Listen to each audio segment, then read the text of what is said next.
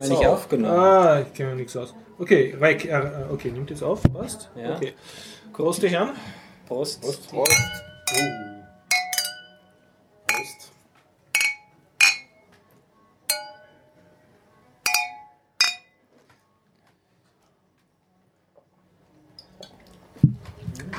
Und willkommen beim Biertaucher Podcast 292.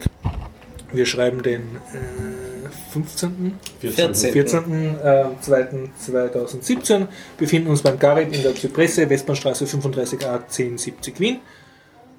Und heute sind bei uns der, Stefan. Der Harry. der Horst. Der Dennis. Karl-Heinz.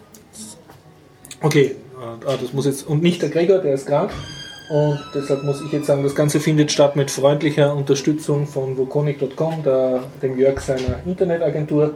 Und wir bedanken uns herzlichst bei ihm und selbstverständlich auch bei allen Leuten, die uns immer noch flattern, die uns Patreonen und die uns sonstige Goodies zukommen lassen. Dankeschön, speziell das Klebemonster. Und bei allen Feedbackern sowieso. Okay, meine Herren, haben wir Termine zum Ankündigen? Äh, Linux-Wochen, jetzt habe ich aber vergessen, wann es stattfindet. Im Mai. Es stehen aber schon die Termine fest und es ist auch schon Call for Papers. Und zwar sowohl Wien als auch Graz. Ich Habe weiß ich nicht. die Woche Wäre gesehen. mal interessant, auch nach Graz zu fahren. Hm. Okay. Sonst keine Termine. Podcast Meetup. Podcast Meetup. 24. Ja, aber ist zu spät eigentlich. Ah ja, wenn der rauskommt, ist es schon vorbei. Hm. Ja? Nein, das ist nächste Woche erst. es? Ah ja, stimmt, das ist eine Und außerdem morgen ist er ja schon online. Ich bin, Ui. bin umnachtet. Also 24.02. Freitag, 18 Im- Uhr, Sektor 5. Sektor 5. Und wo Bitte geht's nachher hin, weiß man schon? Äh, nein, Die, die weiß, man, Post, äh, Post-Podcast-Meeting. weiß man nicht. Aftershow-Party. Ga- Ganz spontan. Ganz spontan wird das entschieden. Bitte auf Meetup äh, eintra sich einzutragen, dass wir wissen, wie viele Leute kommen. Und sonst äh, PyCon SK ist das für Python-User in der äh, Bratislava, Slowakei, ist eine schöne Python-Konferenz nächsten Monat. Bitte in den Shownotes den neuen Termin äh, nachlesen oder einfach auf PyCon SK googeln. Okay. Äh, dann kommen wir zum Teaser, oder? Ja. Ja. Sagt jeder einfach reihum, was er an Themen gedenkt vorzutragen. Stefan, darf ich dich bitten? Monit und NetData. Okay. Was? Ja, schön. Wird Kommen wir dann, gleich wird dann, zu. wird dann heute. Nur kurz sagen. Harry? Ich habe was über Twitter, eine Podcast-Empfehlung und eine neue Kamera kommt raus. Aha. Und erzählst du über alles oder müssen wir abstimmen, was du Vielleicht, schauen wir mal. Okay. Ich habe mehrere Themen. Okay. Ich habe ein Buch gelesen, da komme ich heute wahrscheinlich eh nicht dazu. Das ist David gegen Goliath. Äh, Das wird verschoben. Und sonst habe ich einen Film gesehen, Die feine Gesellschaft. Und kann ein bisschen berichten über Tanzpartnerbörsen. Ähm, ja, ich habe mir einen Film angeschaut und zwar Slow West. Ich Du bist neu.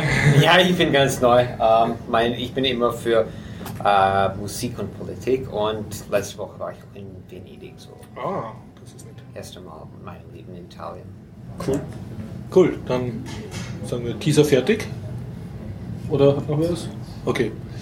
Und ja, dann würde ich sagen, Karl-Heinz, stellst du dich einfach vor, wer du bist, was du so machst und erzählst ein Ähm. bisschen aus deinem Leben, weil dich die Ja, alle ich- nicht kennen und wir auch nicht. Ja, ich bin geboren in einem ähm, eine Wüste im Westen, das voll von religiösen Fanatikern ist und verrückte Leute. In, in United States oder? Ja, ja. ja?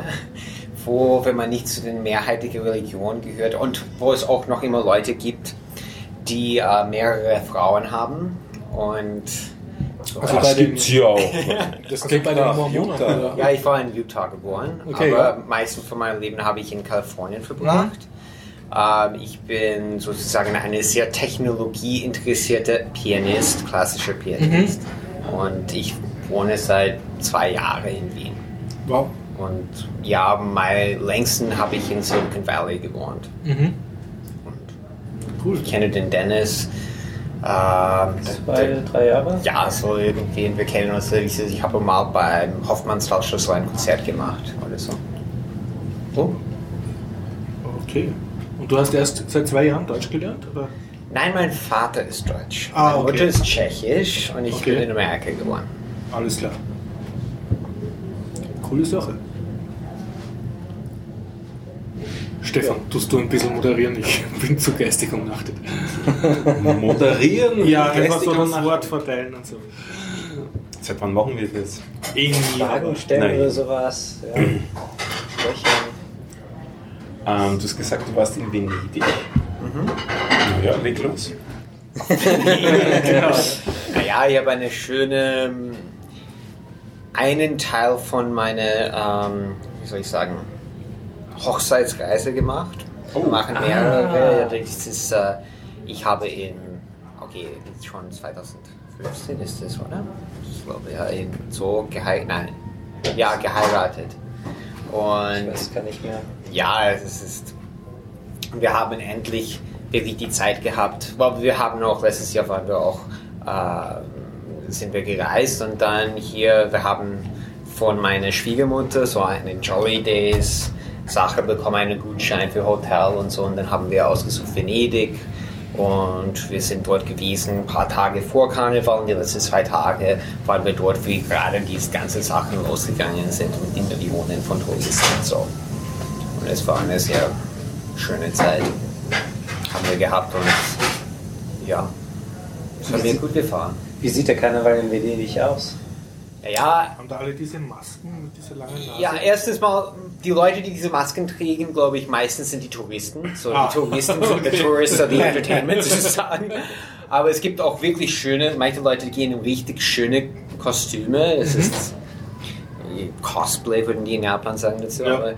Aber, ähm, und beim Karneval, deine Frage, ich meine, der erste Tag, die haben so ein Event gehabt, wo die so mit Lichteffekte und die Frauen, die so wie Schmetterlinge geflogen sind und solche Sachen auf Schiffe durch diese eine Kanal und mit Feuerwerfer und so. Und den zweiten Tag war mehr so für die Einheimischen, wo die alle ihre privaten kleine Schiffchen und so durchgefahren sind. Und das war, zweiten Tag war interessanter.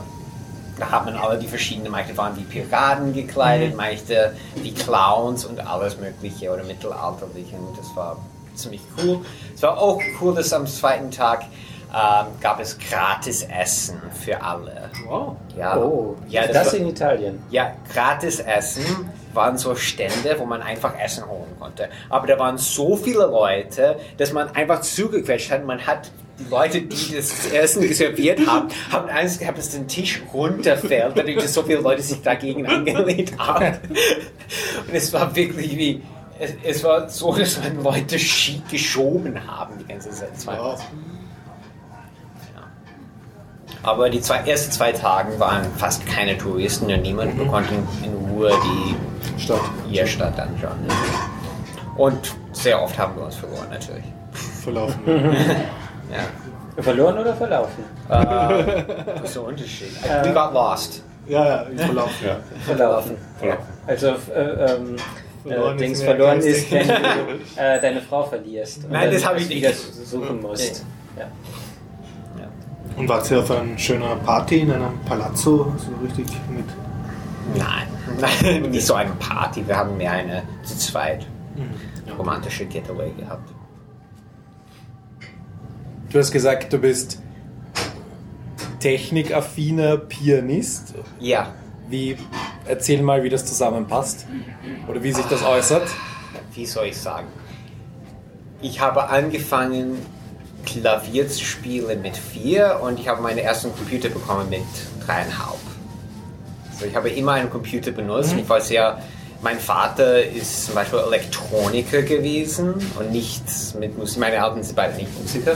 Und ich habe immer sehr viel mit Computer gemacht und die Frage ist, ob ich mehr mit Computer gemacht habe oder mehr mit Klavier. Aber ich habe Musik studiert, wirklich.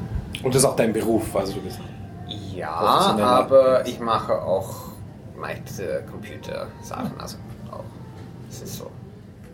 Ich meine, als Musiker nur, ich meine, ähm, am liebsten spiele ich Konzerte, aber es gibt, ähm, ich glaube in Österreich zwei Leute, die nur von Konzerte leben.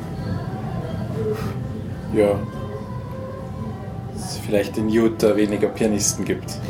Die einzige bekannte Pianisten, die ich aus Utah kenne, sind The Piano Guys. Und das, die spielen auch gar kein Piano, ne? Die Spiel, ich glaube, da war, das war ein Haufen von Leuten, die haben einfach sich beim Klaviergeschäft getroffen und haben einfach gespielt. So. Das sind nicht Pianisten. Sowieso, die haben ich glaube, bei Trumps Inauguration Ball gespielt. So. Ja, ja, genau. Okay. Da war auch doch auch dieser Chor, der war doch auch, der hieß doch Mormon Tabernacle Choir. ja. Das ist eine von den wenigen Sachen, Kunstsachen, die es gibt in Utah. Das ist eine kulturelle Wüste da. Kannst du das ein bisschen näher erklären? Also du bist in Utah aufgewachsen. Naja, ich bin in Utah geboren, Geboren, dann mit ja. sieben bin ich nach Malibu gezogen. Ah, okay, ja. Und dann mit elf bin ich zurück nach Utah gezogen, Mhm. dann mit 13 nach äh, San Jose in Mhm. Silicon Valley. Und dann mit 25 nach Tschechien gezogen Okay. und dann vor zwei Jahren hier. Und, und äh, wegen Utah, also kannst du, ähm, kannst du das beschreiben für uns Europäer? Also einfach so, was, was sind die Ähm, Unterschiede zu, zu hier oder wie kann man sich das Naja, vorstellen? Ist es eher ländlich oder? Es ist sehr ländlich, Ja. extrem ländlich. Äh, die Natur ist sehr schön. Es Ja. gibt schöne Wüsten und Bergen und es Okay. gibt sogar Wälder und so weiter. Ja. Ähm, wenn man da Urlaub macht, super. Aber Mhm. dort zu wohnen ist extrem ein Dorf, extrem ein Dorf. Meine Mutter kommt aus Tschechoslowakei und Ja. hat es besch- gesagt, dass die haben mehr kontrolliert, was man macht, als die Kommunisten. Okay. wow. Ja, aber es ist so, es ist schön, aber die Leute sind extrem konservativ. Ja. Und es ist sehr, Und dort sind nur Mormonen oder auch andere christliche oder sonstige Sekten Es oder gibt- Gruppen? Wenn man in Salt Lake City ist, das Ja. ist mehr gemischt. Aber Ja. außerhalb, ich glaube, es ist etwas wie über 80 Prozent Mormone. Mhm, Und Okay. die Rest ist wahrscheinlich 12 oder 15 Prozent christlich. Okay, ja. Und ich bin sogar dort, äh, bin ich zu ein, no, zwei Jahre zu einer von dieser evangelistischen ja. Schul Privatschulen gegangen, Okay. diese Creationist-Schulen, Wow. wo man plötzlich Wow. Welt ist in sieben Tagen erschaffen ist und so weiter. Cool. Die Mormonen sind nicht so schlimm, aber ich meine, die machen Klammern auch Fernseher über wie Alkohol schlecht ist und ähm, ja, es gibt auch verschiedene andere Unterschiede, wie zum Beispiel, man kann nur Alkohol kaufen, so Flaschen und so von Spezialgeschäften, nicht im Supermarkt und so. Okay. Und ich glaube, es rauchen 8% von der Bevölkerung. Ist Rauchen oder? Leute, ist die, die, die Prozent von Leuten, die rauchen, Zigaretten Ja. rauchen, ist 8%. Aber ist das viel oder wenig? Ich, glaube, hier ist ist es es gleich 40. 50 oder? ja, aber für die USA jetzt. Es ist die am wenigsten von ganz USA. Ah, okay. Und ich meine, es gibt Kir Kirchen überall. Und die Okay. sind sehr, okay. Es ist willig und ist sehr wichtig und Republikaner zu sein ist auch sehr wichtig. Ah, das gehört zusammen. Okay. Und Ja. wird, wird Weed geraucht oder eher nicht? Das weiß ich nicht. Ich war zu jung. Du weißt Ich war nicht so alt, dass ich. Okay. Ich meine, in San Francisco, ja. In Ja. Los Angeles, ja. Das kann ich. Ja. Und als, als Kind oder als Jugendlicher in, in Utah, ist dir das sozusagen dann zu langweilig gewesen? Oder hättest du gern. ist ja. unglaublich langweilig. Naja, ich war von, von sieben bis, äh, ja, ich glaube so circa in, in äh, Malibu und Mhm. das ist in der Nähe von Los Angeles und da ist Hollywood, da Ja, ist so. alles Mögliche und, und Meer und alles. Das hat dir schon als Kind mehr gefallen. Ne? Ja, viel mehr, natürlich. Ich meine, okay, es ist auch so, dass wenn man ein Haus kauft in Malibu, ist es Ja. 3 Millionen und in Utah ist es 200.000 oder Okay, sowas. ja. Es ist wie ein äh, Land. Es ist wie Unterschied zwischen hier und, ich weiß nicht, äh, ich will nicht ein anderes Land beleidigen. Okay, okay. Ja. Tschechische Grenze. Na, Tschechien ist... Also ich meine jetzt noch in Österreich, das ist sozusagen Grenzgebiete sind waren Ja. früher Ja. Du meinst das Burgenland oder? Oh, naja. Na, ja. Da, da oben Niederösterreich, diese. ja, Niederösterreich. Ich meinte schon äh, Richtung, also ganz Norden von Niederösterreich. Früher der Eiserne Vorhang. Ja, da sind äh, die Wohnungspreise auch so. Hier zahlst du für eine Wohnung ähm, äh, für 70 Quadratmeter fast 300.000 und dort bekommst du für 300.000 ein ganzes Schloss. So ungefähr. Das ist Ja gut, ja. Das Burgenland war ja auch Oder ist es immer noch diese, diese Ja. einfach so günstig und Aber äh, Entwicklungsgebiet? ja, Burgenland ist noch ein, ein ganz klein Tickchen äh, teurer als die Grenze zu Tschechien. Aber es äh, stimmt, das Burgenland ist auch wirklich günstig. Dann wäre es einfach besser, eine Wohnung in Bratislava zu kaufen, oder nicht? Ja, ich weiß nicht, wie sind da die Preise? Weniger als in Wien. Ja, okay, aber Wien ist auch wirklich ziemlich teuer. Jetzt hast du gesagt, als Tourist wäre es ganz schön. Ja, jetzt jetzt habe ich das Gefühl, ähm, ich, ich weiß genau ein, eine Sache, die es in Utah gibt, nämlich die Utah Jazz. Dass es ein Basketballteam gibt. Ja. Ansonsten weiß ich nicht, was es dort zum Sehen gäbe. Ja, die Und, Natur äh, ist ja schön. Und Grand, äh, Bryce Canyon gibt es im Süden zum Beispiel. Und die Berge, die High Uintas sind so für Camping, für Wandern, für solche Sachen. Es ist, als Pfadfinder war es super, wie ich finde die Pfadfinder war. Aber große Sehenswürdigkeiten, wenn man nicht Mormone in der Stadt und sowas gibt, nicht, glaube ich. Es gibt diese mormonische Tempel, die ich habe gehört, sind sehr schön, aber um reingehen zu dürfen, ist es sehr schwierig. Man muss Spezialerlaubnis haben von, ich glaube, zwei Bischöfe oder was immer. Man muss spezial gekleidet sein und spezielle Unterhosen anhaben und so weiter. ja. Und war nicht in Salt Lake City mal eine, eine Winterolympiade oder irgendein großes ja, ja, Sportevent? war Winterolympiade 2002. Zwei. Ja, das heißt, ist dort viel Wintersportindustrie oder Mhm. viel Skifahren? Es ist wie die, die, die, die, die Skilauf-Hauptstadt von Amerika, würde ich sagen. Und, und das Traditionelle, dass man dann auf so einer Hütte am Ski äh, Alkohol trinkt, das ist dann dort auch? Oder? Ich glaube nicht, aber ich weiß nicht, was so lange, ich war nicht, Okay, okay. ist lange her. Und die Mormonen verbieten ähm, Tee, Kaffee und Alkohol und Rauchen ist nicht okay. Hat, hattest du dann viel Hom- äh, mormonische Freunde in deinem Nein, Alter? Oder? keine. Okay. Na, ja, eine, eine. okay. Nicht mehr, aber harte, ja. Ja. Ein paar. Kannst du davon erzählen, wie, wie funktioniert das also zwischen Mormonen und Nicht-Mormonen? Ist es dann schwierig oder Hm. wird es dann ungern gesehen oder sind die da eher tolerant? Ja, es war nicht, ich weiß nur, dass die, sind ein bisschen. Meine Schwester zur Schule ge- hat mehr Probleme gehabt, glaube ich. Also dieses, sie hat jemand erzählt, dass wir als Familie nicht vor jedem äh, Mahlzeit beten oder so. Zu einer von den Lehrerinnen in der Schule und dann ist ähm, eine Woche später der Bischof gekommen. so irgendetwas. Okay. Ja, meine El Eltern sagen immer, ja, wir sind Mormonen.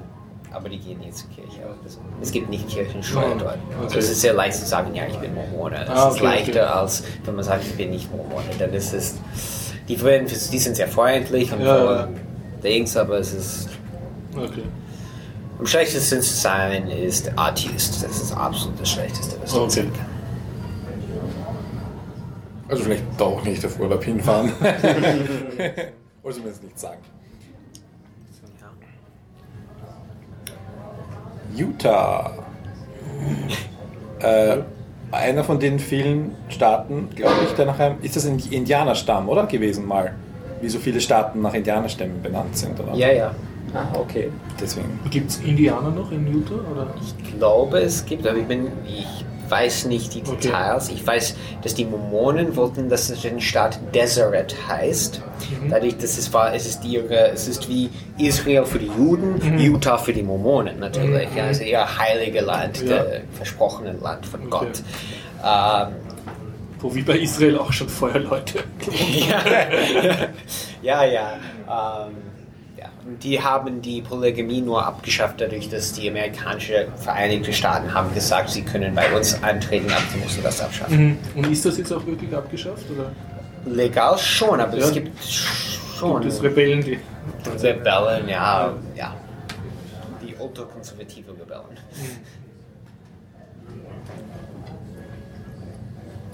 Ich habe eine, vielleicht, ähm, man kann natürlich über die Mormonen viel, äh, viel lachen und viel, du hast doch sehr viele negative äh, Erlebnisse. Ich habe allerdings ein ähm, Ereignis oder über ein Ereignis einmal gelesen, wo ich mir dachte, hatte, also das würden andere Religionsgemeinschaften nicht machen, die hätten da weniger Humor. Ähm, und ich weiß nicht, ob ihr das Musical The Book of Mormon kennt.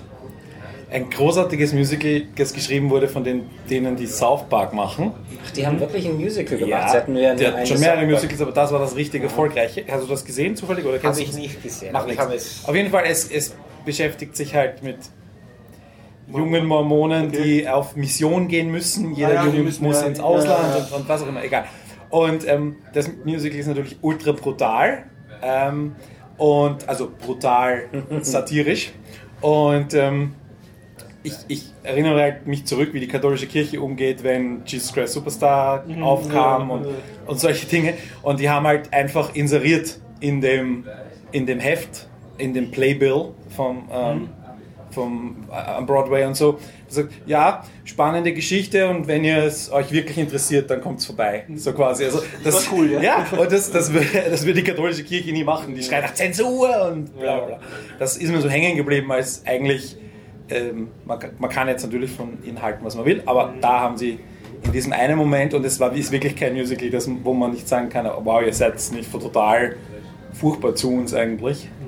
Ja, mein Vater ist konvertiert damals. Also er hat manche Sachen viel besser gefunden bei den Mormonen. Zum Beispiel irgendwie mit Taufen ist er erst ab acht Jahre statt sofort. Und ja, ich meine, es gibt natürlich gute Seiten. Ich finde die Nichtraucher-Seite gut zum Beispiel. Aber ähm, ja, Ja gut, aber um, um nicht zu rauchen, brauche ich nicht in, eine, in einen Verein eintreten, oder? Nein, die sollten sehr gut sein, wenn Leute aufhören wollen zu rauchen, die zu helfen. Das ist, was ich gehört habe. Das heißt, wenn man ein Rauchproblem hat, sollte man Mormone werden. Und Urlaub machen dort. Ja, vergessen. Naja, die, die, die, die Nichtverfügbarkeit Ja, und die, die, der Druck. Nicht-Gruppendruck, genau, ja, ich meine, das das ist... Das ist eigentlich ein Nichtrauchergruppendruck dort wahrscheinlich. Also Genau, alle ja. Anschauen, Ja. finde ich voll gut. Hat mein Vater mir immer erzählt, dass Ja. er hat erst geschafft, aufhören zu rauchen, Ah, bei- dort war. Ja, und das war. Wobei ich allerdings jetzt auch schon von mehreren Freunden gehört habe, die auf, nur auf Auslandssemester in den USA waren, dass es, und zwar egal wo, dass es, also manche von denen haben einfach vorher schon bewusst aufgehört und Damit manche haben dort dann erst die Erfahrung gemacht und dann dort quasi aufgehört, weil ähm, in den USA einfach eine andere Kultur Kultur des Rauchens herrscht als bei uns. Und, und ich meine 8%, äh, wenn das sagen wir mal 15% nur ist überall mit dem Vergleich zu 30% bei uns. Ja, es ist hier mehr als die höchste amerikanische Staat, höchster als die amerikanische Militär sogar. Die einzige Gruppen, die ich weiß von Amerikanern, die mehr rauchen, sind Schizophrene und Obdachlose. Schizophrene, obdachlose, normaler Österreicher. Die Reihenfolge. Ich habe auf meinem Weg hierher einen Obdachlosen, vermutlich Obdachlosen gesehen, der ausschaut wie Woody Harrelson. Das hat mich kurz irritiert. Ich dachte, Schauspieler. Oh Gott, ich habe Wollte ich nur kurz erwähnen. Wollte wie ich in Venedig war, war ich, ich war wie, das muss Stallman sein. das stand da mit seinem Bauch und wenn du die Kamera. Nee. Nein, das kann nicht sein. Okay, wir, wir kommen vielleicht nochmal zu, zurück zu dir. Ja? Sonst, wenn du ein Thema hast, äh, bring dich einfach rein. Ich kann auch ein paar Podcasts aus Utah empfehlen. Bitteschön, ja.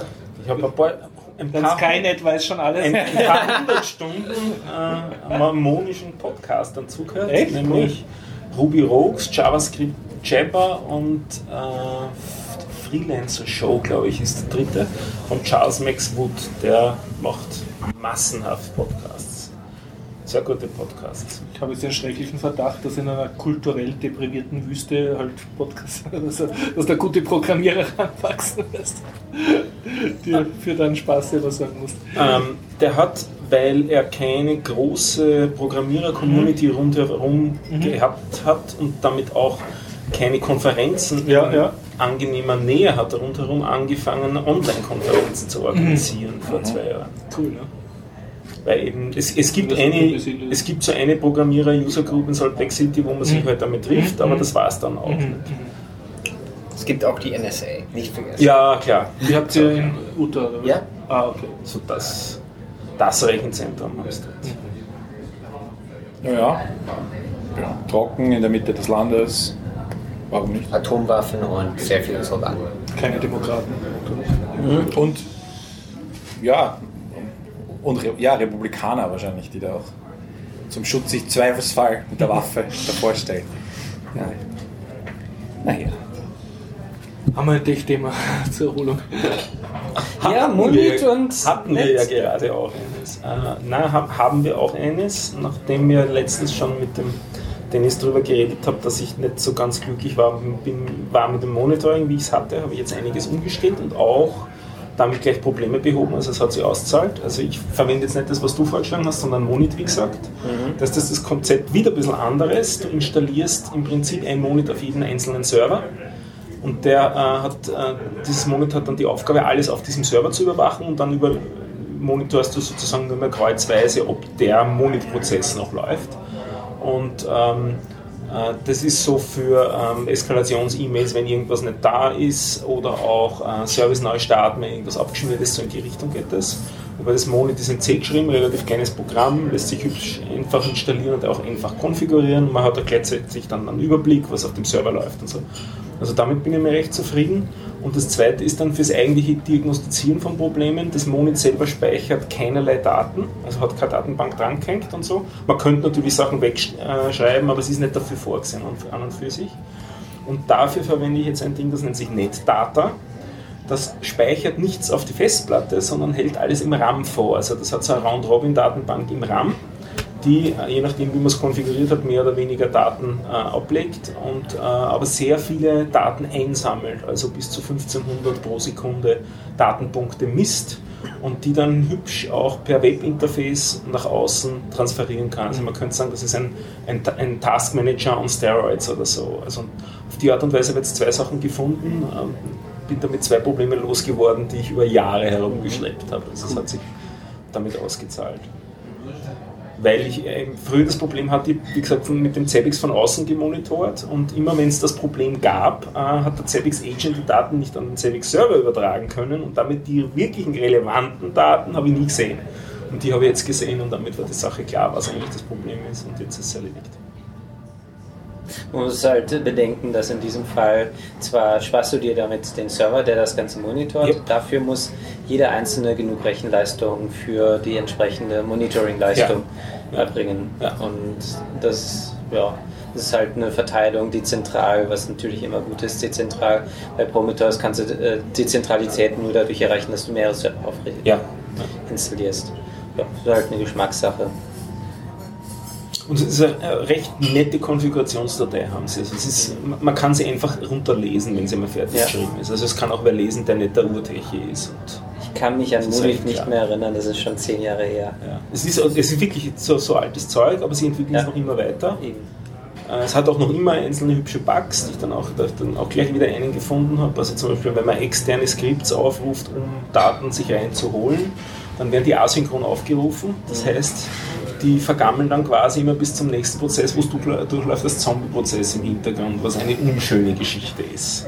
Ja, das ist, ja, es okay. Ist, es ist kein technisches Problem, es verbraucht er keinen extra Speicher oder so, aber man hat halt dauernd seine Zombie-Prozesse da stehen ja. und jemand, der keine Ahnung hat, meint vielleicht, da ist gerade was abschmiert ja. und schießt den Prozess weg oder so. Also man mhm. sollte die Leute darüber informieren, die auch auf den Server zugreifen können und ausreichend Rechte haben, dass Zombie-Prozesse ja. in gewissen Grenzen auf so einem Server dann normal sind.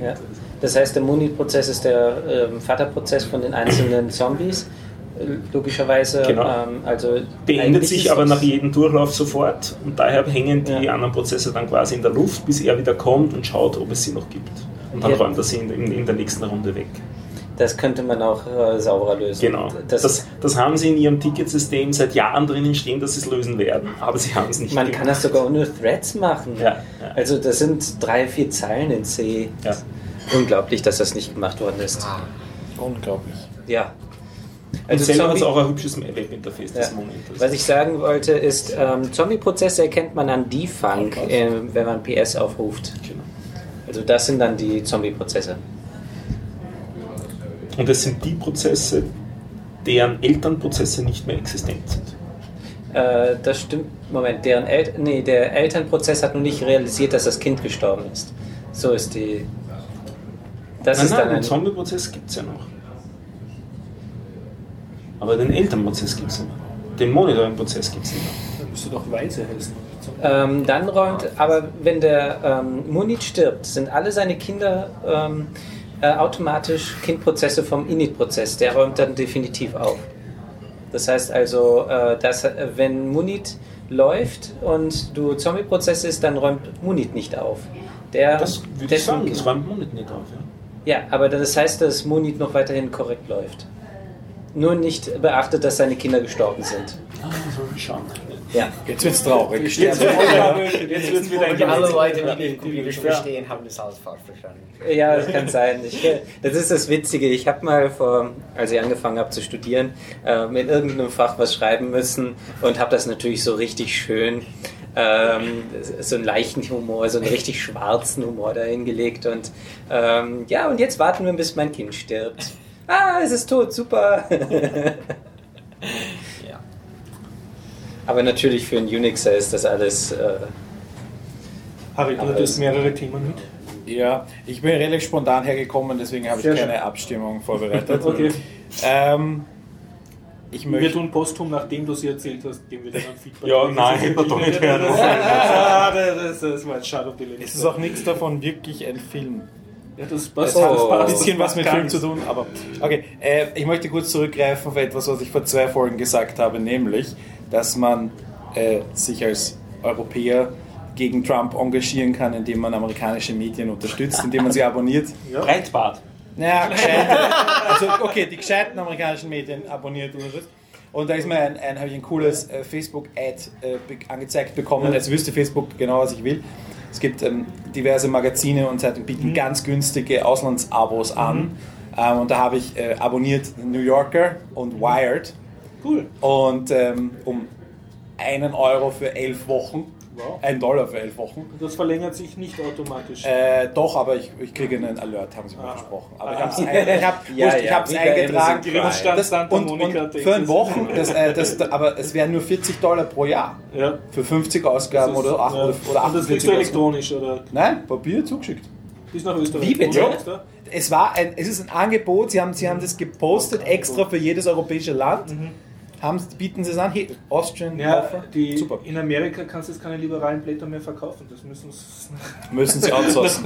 sie äh, gla glauben, dass wir, ich, also ich, wie gesagt, ich werde es einfach mal ausprobieren und, und ähm, du, wie das dann wirklich ist. und wie ist es nach den elf Wochen? Wie viel Zeit du dann? bei Wired sind es 40 Dollar. Oh ja.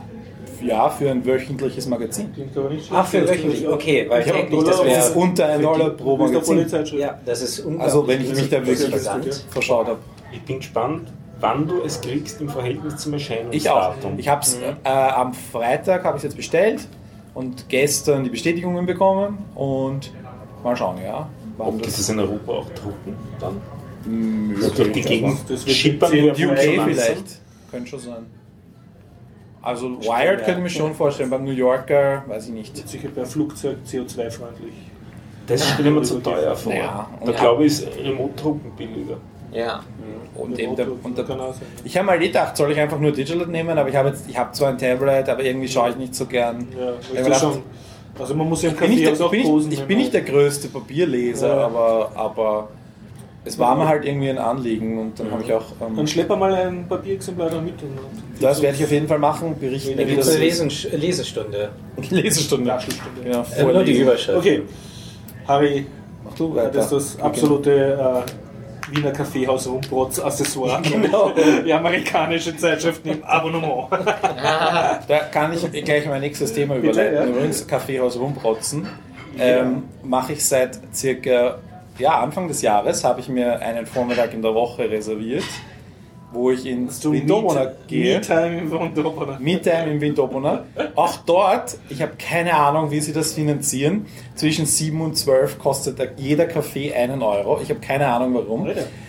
Frühstück ist super. Wichtig ist, dass eine riesen Zeitungsauswahl dort ist, Ja. inklusive internationale Zeitungen. Und ich halt dort einfach ein paar Stunden jede Woche schön, das sitze. ist so jeden mein- Vormittag 7 bis 12? Oder? Ja, sieben. Tage die Woche. Ja. Ähm, Also so billig kriegst du in Wien ja kaum einen Kaffee. ne? ja, und ich meine, Kaffee ist jetzt, ist, jetzt, ist jetzt zumindest guter Durchschnitt. Also Ja. ist jetzt nicht der beste Kaffee von Wien, aber Ja. er ist völlig okay. Und äh, mir geht es halt darum zu sagen, ein bisschen entschleunigen und auf Papier haptisches Erlebnis. Und, und ähm, jetzt merke ich, bin ich der Einzige, der das macht. Es sitzen nämlich immer die gleichen Gesichter jede Woche dort. Ja, und die trinken Und auch Kaffee. Die trinken auch Kaffee und lesen auch Zeitungen. Okay. Und es sind aber nicht nur Pensionisten, sondern es sind auch ganz normale, eine, eine, eine Arbeitergruppe, Die Ja, äh, kommt jeden, Ja. dürfte offenbar auch, äh, ich, ich mache es immer am gleichen Tag, dürfte offenbar auch immer am gleichen Tag sich dort treffen, bevor sie in die Arbeit gehen oder so. Ja, Ja. Ein Euro Cafés. Ein Euro Kaffee. Und, aber wie gesagt, die Frühstücke sind auch gute, gute Ja. Value. Diese riesen Frühstückskarte mit so, Ja. also mit so vorgefertigten, super. Und ähm, Das ist das am Wallensteinplatz. Ja. Nur die Empfehlung, also es geht mir jetzt nicht per se darum, dieses Kaffee, es geht darum, ähm, Wir sollten vielleicht dazu sagen, du kriegst nichts von dem Kaffee. ich krieg nichts von dem Kaffee aus, Außer außer gratis. Zeitungen und Ja. billigen Kaffee. Da haben sie sich einmal ein, ein, eine Werbung verdient.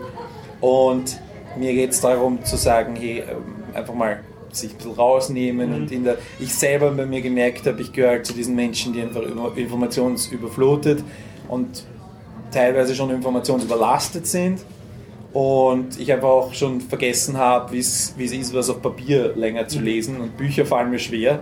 Muss ich mir langsam wieder zurückarbeiten und mal dachte, ich fange mit den leichten Sachen der New York Times an und Okay. andere Also du Sachen. gönnst dir sozusagen deinen Papiertag in Winterboda. Ich gönne mir einen Papiertag tatsächlich, einen, einen analogen Tag quasi. Und da dann auch internationale Presse, weil nachdem du ja keine nicht österreichischen Filme mehr schaust, Richtig, dann muss ich das äh, kompensieren. Aber dort gibt es halt. NZZ äh, liegt herum, New York Times, sind so Le ein Monde, riesiges Zeitschriften, äh, Zeitungen. italienische, französische, türkische, alle möglichen. Zeitungen, also unter Riesenmagazine, also auch. Und ich meine, früher habe ich mir Falter, Profil und so gekauft, das kommt ja auch noch dazu. Das heißt, das ist alles Ja, für und habe dann aber nur ein Drittel davon gelesen und nur ein Drittel interessiert hat. Und anstatt 3,50 Euro für einen Falter auszugeben, kriege ich den dann auch noch mal gratis. Ja? Also Ja. Kann ich nur empfehlen und generell einfach mal mehr Papier in die Hand zu nehmen, weil äh, es hat doch schon noch seinen Sinn, dass Sachen auf Papier gedruckt werden. Also zumindest Medien, gute Medien. Mein Lieblings ist immer Guardian. The Guardian. Der Guardian, ja, Yuka. Ja. Den haben sie auch, Ja, liegt auch dort. Er liegt auf Papier dort. Ja. Das ist aber- Und der Guardian hat die wunderschönste App. Also die ist auch gratis, Mhm. Werbung, aber äh, äh, gratis zum, zum im Unterschied zur Washington Guardian Post zum am. Smartphone. Guardian am Smartphone in der Früh äh, draufschauen. Okay, ich mag das. Und es ist, die, es ist wirklich, eine, es ist wirklich die, die beste App. Mhm. Beste Zeitungs-App definitiv. Und ich würde behaupten, Top 10 Apps weltweit, aller Apps für Android und Okay. ähm, nur empfehlenswert. Was gefällt dir keine? App. Ich will es auf einer Seite haben. Ja, gibt's, kannst du auch Guardian, äh, kannst du die Homepage auch anschauen. Ja, okay. Ja, Ja, die Homepage ist ja auch Okay. Die haben, die, haben, die haben Kohle dahinter und können was tun. Ähm, sie haben so ein bisschen ein Farbleitsystem, das ist das erste. Sie haben auch, ähm, die, die Knöpfe sind relativ groß, also die, die, die, die Elemente, die die Artikel darstellen.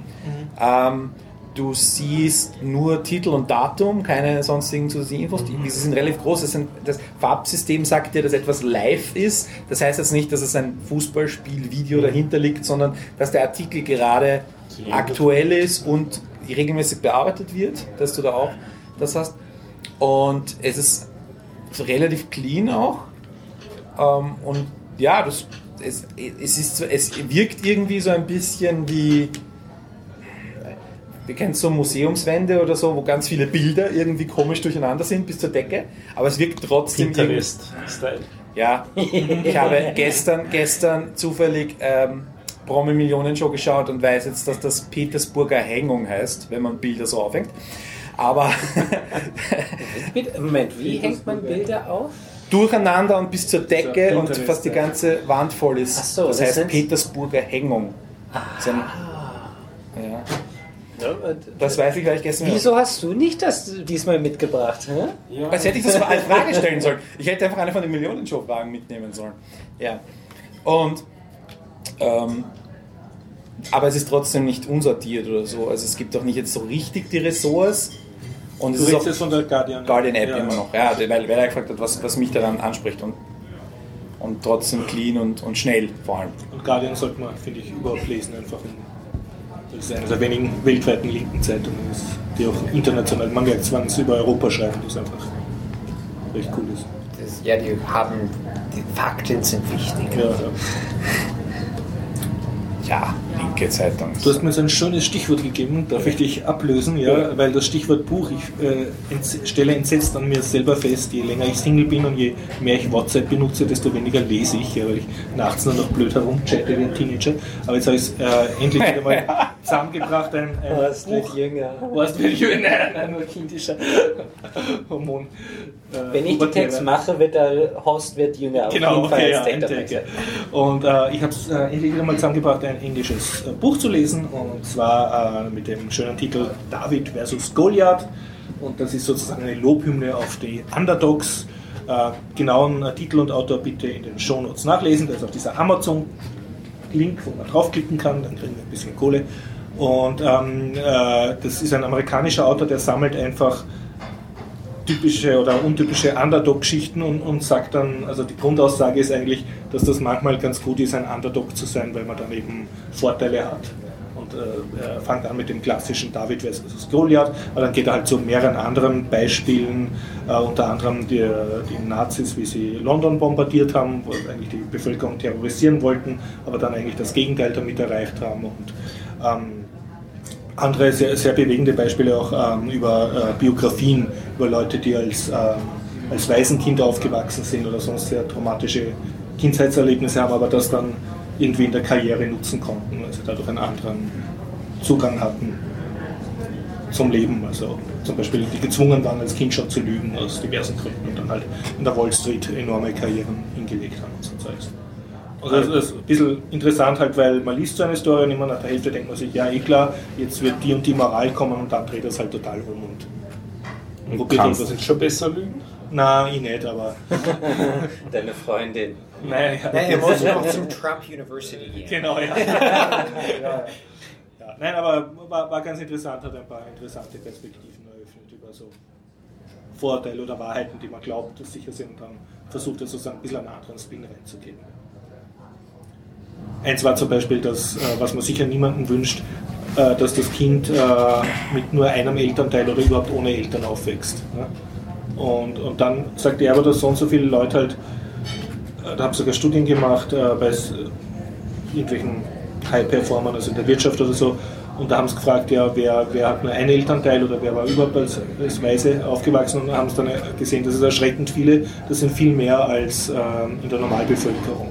Ja? Und dann hat er sozusagen postuliert, ja, also wenn Sie wollen, dass Ihr Kind Karriere macht äh, oder CIO wird, sterben Sie früh, ist das sinnvoll oder beseitigen Sie wenigstens ein, ein Elternteil. Ja. Und natürlich will man das nicht, ne, aber sozusagen auch aus diesen eher schrecklichen Sachen können manche dann einen Vorteil. Ja, aber ich weiß nicht, ob das wirklich ein Vorteil ist oder ob die Menschen nicht in Wirklichkeit trotzdem viel verpassen und ähm, Ja, es es versuchen durch ähm, Geld zu kompensieren und das ist nicht besonders gut. Es, also ich, so wie, ist dann natürlich rausgekommen, hat einige dann interviewt, wünschen sie das ihrem eigenen Kind und die natürlich nicht. Ne? Ja. Also das, das, das war ganz klar. Und, und äh, es, er deutet jetzt auch natürlich ein bisschen an, die, die so eine schreckliche Kindheit überleben ne, und sie da eben lernen, sich durchzusetzen gegen widrigste Umstände, für die, die haben es im Leben dann nicht schwer, weil Ja. die setzen sich dann gegen sowas wie ein Berufsleben auch durch. Ne? Ja, Dankeschön. Oh, okay. Oh. Flaffel muss noch jagen. Also in, insgesamt kann ich das Buch sehr empfehlen. David versus Goliath. Ah, David, David. David. Dankeschön. Okay. Zu spät. Garib im Stress, weil er viele Kunden hat heute. Ja, freuen es ist viel los. Ich ziehe mich ein bisschen Ist zurück zum Geberwesen. Kann ich das Wort an dich abgeben, Äh, dass ich nicht voll ins ja, Mikrofon reinmache? Okay. Ja, ähm, jetzt weiß ich gar nicht mehr, was ich sagen wollte. Ach ja, genau. letzte Episode von dem Bierdachen war sehr kulinarisch. Ja, ähm, soll ich nochmal Techie-Thema? Wobei ich. Achso, ja, Techie-Thema hätte ich auch noch eins. Recht Ja. ist. Ja, ich habe nämlich ähm, jetzt ein weiteres Paar Kopfhörer mit äh, Noise Cancelling getestet. Ähm, sogar praktisch getestet. Gleich ein Zwei-Personen-Podcast sehe ich schon. So, was denn? Oh, danke schön. Okay, ich gebe weiter. So, Stefan, wir zwei. Na, ich kann das. Ich rede erst und dann esse ich. Möchtest du was über die neue Kodak-Kamera hören? Selbstverfreilich. Oder Okay, möchtest du mir was erzählen? Ja. Nein, ich möchte was über die Kodak-Kamera hören, nachdem ja, glaube Nikon jetzt die eingestellt hat, die neuen Kompaktkameras, die sie rausbringen wollten. Aber Ja, die aber. Kodak macht ein bisschen was anderes. Kodak ist ja der letzte verbliebene Filmhersteller, also Mhm. Film im Sinne von Band, Celluloid. Und sie haben Analogfilm meinst du? Hm? Analogfilm. Analogfilm, ja. Analog. Und sie haben vor äh, etwas mehr als einem Jahr ein, Projekt äh, veröffentlicht. Sie arbeiten an einer neuen Super 8 Kamera, also 8 mm äh, moderneres Format, im Unterschied zu Normal, Normal 8, aber das, da weiß ich selber den Unterschied nicht so genau. Und jetzt kam das erste Konzeptvideo, und beziehungsweise das erste Video, wo sie sagen, das ist jetzt das Ding und das kann es. Die Kamera schaut äh, stilistisch so aus, wie man die Super 8 Kameras gewöhnt ist. Man werden vielleicht ein Bild dazu schmeißen in die Shownotes. Wer keine Ahnung hat, aber ich glaube, ihr wisst es ungefähr. Mit so einem Griff unten, ein Rel so ein Kasten. Man hält das so wie ein bisschen wie ein Star Trek Phaser, ein bisschen schaut es aus. Ja. Und ähm, Da wird wirklich eine Rolle mit Film bewegt da gibt es Kassetten, ja, jetzt in diesem neuen Ding, ja, in dem, in dem alten war das tatsächlich eine Rolle mit Film drin. Jetzt gibt es Kassetten, die man kaufen kann, wo der Film drin ist. Also das, Das waren damals auch Kassetten. Super 8. Genau, und jetzt, ich weiß nicht, inwieweit werden sie das erneuert haben, aber das Neue an dem Ding ist, dass es einen Sucher gibt, ein digitales Display, eine SD, einen SD-Slot für den Ton, nur für den Ton, nicht für das Video. Das heißt, du zeichnest Film als Film auf, hast aber alle Dinge daran, die du von einer Digitalkamera schätzt. Nämlich digital ist ein klappbares Display, Wechselobjektive. Die Wechselobjektive basieren auf einer ähm, Ein paar Wochen warten, bis du einen Film kriegst. und ein paar Wochen warten, bis du einen Film kriegst. Aber dafür Filmqualität. Und das ist ganz ein spannendes Ding. Eigentlich für. Hätten sie da nicht auch noch gleich digital auch noch den Video aufzeichnen können, dass du ihn bis zur Entwicklung eines Ding hast? Naja, da brauchst du ja einen Sensor dazwischen. Den, den, den haben sie halt nicht drinnen. Ne? Sondern sie haben halt nur den. Was auch immer damit mit dem Band da drin passiert, das passiert. Und das, der Sensor, der digital aufzeichnen würde, der ist nicht drin, sondern die SD-Karte, die man reinstecken kann, ist nur für den Ton. Also der Ton wird, es ist auch ein Mikrofon oben und es gibt einen Griff oben. Das ist quasi neu im Unterschied zu den Kameras von früher. Ihr kennt das ja von heutigen modernen Kameras, die haben alle immer so einen Griff oben, dass man sie so tragen kann. Und ähm, die, haben, die hat jetzt beides, der hat einen Griff oben und den Pistolengriff unten. Okay. Also es schaut tatsächlich noch so aus, ähm, aber ein bisschen klobiger natürlich. Der Bildschirm ist auch relativ groß. Aber cooles, cooles Teil. Ich werde das äh, Produktvideo in die Shownotes dazugeben. Und ähm, die erste Tranche wird, ähm, es wird natürlich ein bisschen einen Liebhaberpreis haben. Äh, 2000 oder so 2000 Dollar ist so der Richtwert im Moment. Natürlich sehr heftig. Äh, Leute haben angemerkt, ähm, also in diesen Filmforen in Österreich, wo ich, also Facebook-Gruppen, wo ich dabei bin, gesagt, naja, um 2000 Euro kann ich mir 50 gebrauchte Super 8 Kameras kaufen. also wirklich, die kriegst du nachgeschmissen. Frage ist, ob du die Filme kriegst. ähm, und da ist halt die Frage der Kompatibilität zwischen den Kassetten. Genau. Das heißt, das, das Problem. Und ich meine, Film hat schon noch was und auch für die, für die es gibt sicher noch genug Nachfrage ähm, und es gibt sicher auch genug Filmkünstler, die gerne mehr auf Film drehen würden, wenn sie könnten. Also ich glaube, das ist ein guter Schritt, der so das moderne, digitale mit, ähm, mit, dem, mit, dem, mit dem analogen Alten und mit der Filmqualität des Analogen verbindet. Und ähm, äh, tolles Ding und schaut auch schön aus. Es ist gelb. Kodak halt. Gelb?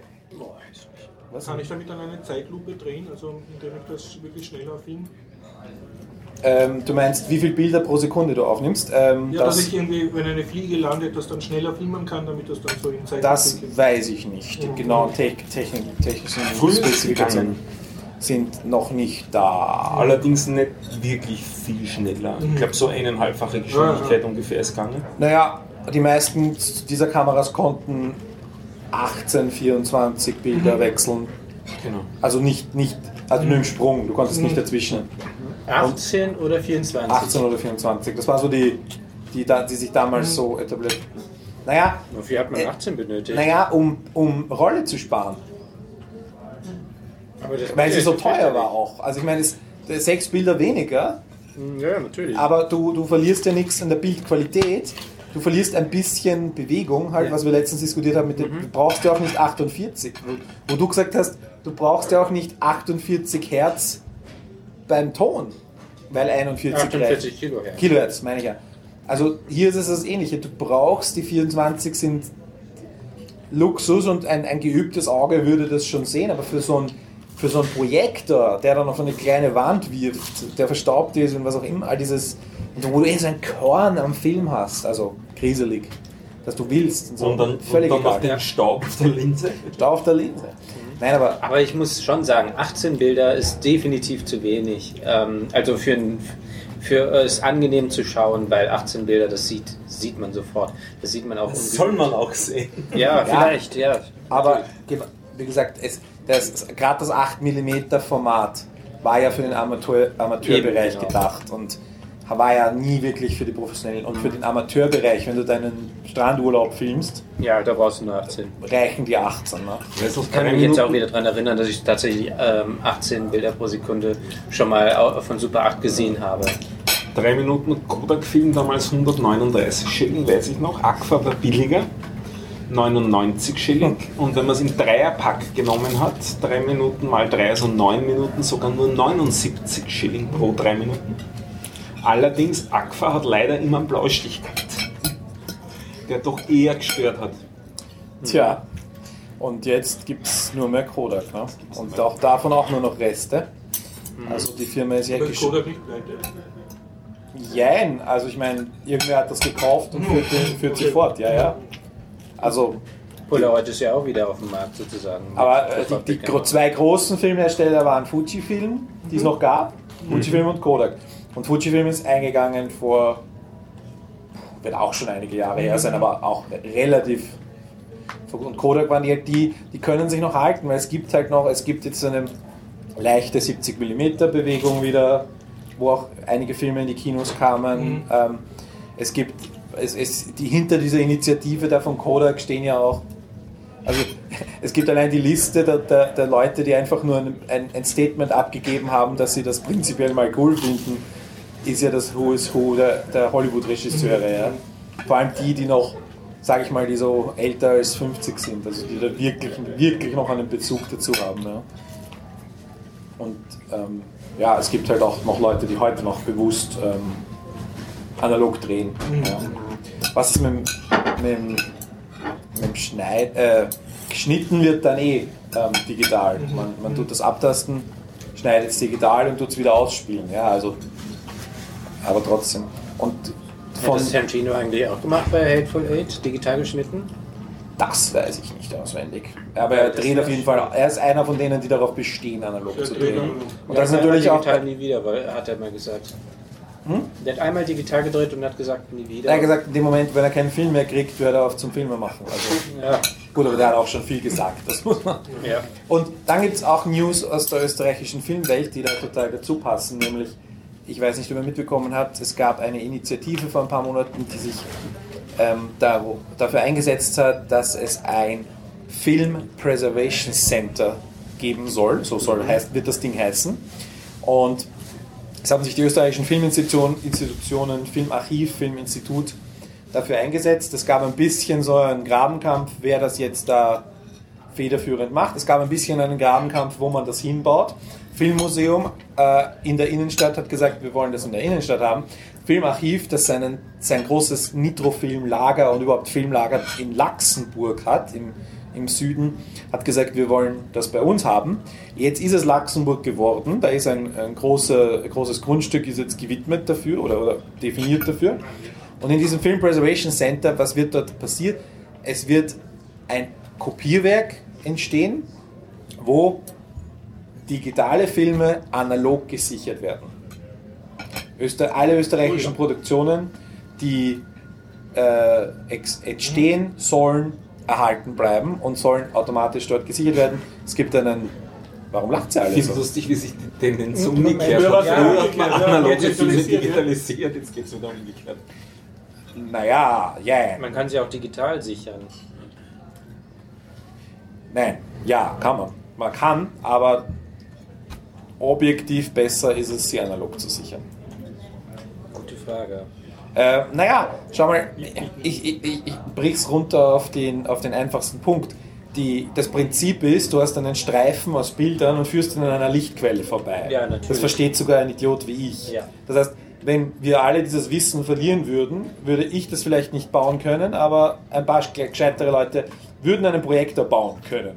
Ja? Ähm, wenn ein Dateiformat verloren geht, in welchem Dateiformat heben wir das auf? Ja? Ich meine, das ist dann, oder heben wir es in allen Dateiformaten auf? Und wenn ja, geht das? Alle, die jetzt existieren und noch existieren werden. Und was sind die Kompromisse, die du beim Kopieren eingehen musst in diese Dateiformate?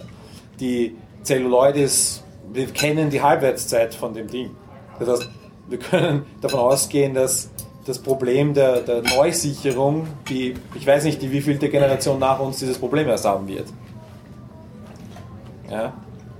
Jetzt muss ich ein bisschen dagegen reden. Bitte, also gerne. Das mit dem Dateiformat ist nicht das Problem, weil das könntest du voll in die Datei reinschreiben. Ähm, was ich schon als Problem sehe, ist, dass der äh, digitale Datenträger per Definition kürzer hält, also per äh, Ja. verwendeten Material kürzer hält. Ja. Und daher. Aber was meinst du, man kann es ins Dateiformat Es reinschreiben? Angenommen, wir hätten beschlossen, alles auf Videobänder zu sichern, warum auch immer. Und aus irgendeinem Grund gibt es keine Videoabspieler, Videorekorder mehr. Wie könnte ich, was ich vorher beschrieben habe, den Prozess, ich brauche nur eine Lichtquelle und könnte zumindest das Bild schon mal reproduzieren oder abspielen ähm, und dann mit was auch immer aufzeichnen. Das, das schaffe ich. Aber wie sollte ich mit einem Videoband umgehen als Laie, ohne dieses, diese konkreten Abtaster, die dafür entwickelt wurden, nur dieses eine Videoformat, Es müssten die, nur dieses entsprechenden- eine digitale Format abzugreifen. es müssten die entsprechenden Geräte mit vorgehalten werden und eine Richtig. Anleitung, wie die Technik ist. Genau. Und die Geräte selber Aber- sind, sind noch wesentlich empfindlicher, weil ein Plastikstreifen und im Unterschied zu einem Gerät hat, hat keine Empfindlichkeit für Feuchtigkeit, äh, im Unterschied zu einem Videorekorder, kein Rost, kein gar nichts. Ja? Naja, es ist auch ein organisches Trägermaterial, das heißt, das zerfällt auch mit der Zeit. Das stimmt. Ich Aber bin dafür, dass man das so in Granit meißeln und das ähm, ist natürlich- kolorieren. Das ist am besten, ja. Es- Oder Papyrus, auf Papyrus aufschreiben, nicht? Ja. Und mit, natürlich mit der Das entsprechenden, äh, wie heißt die Tinte nochmal? Zitronensaft. ja, In Zukunft dann. ich habe jetzt vergessen, wie die Tinte heißt.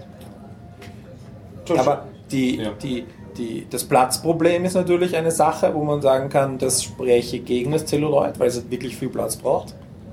Ähm, allerdings hat der Raum relativ geringe Ansprüche. Ja. Man muss halt trocken, erdbebensicher und, und, äh, und einmal. klimatisiert sein, um die ideale Geht jetzt sehr in Richtung Endlager für radioaktive Abfälle. Nein, Genau, eben nicht, aber, ja- aber es, geht ja, es geht schon darum, kulturelle Sachen.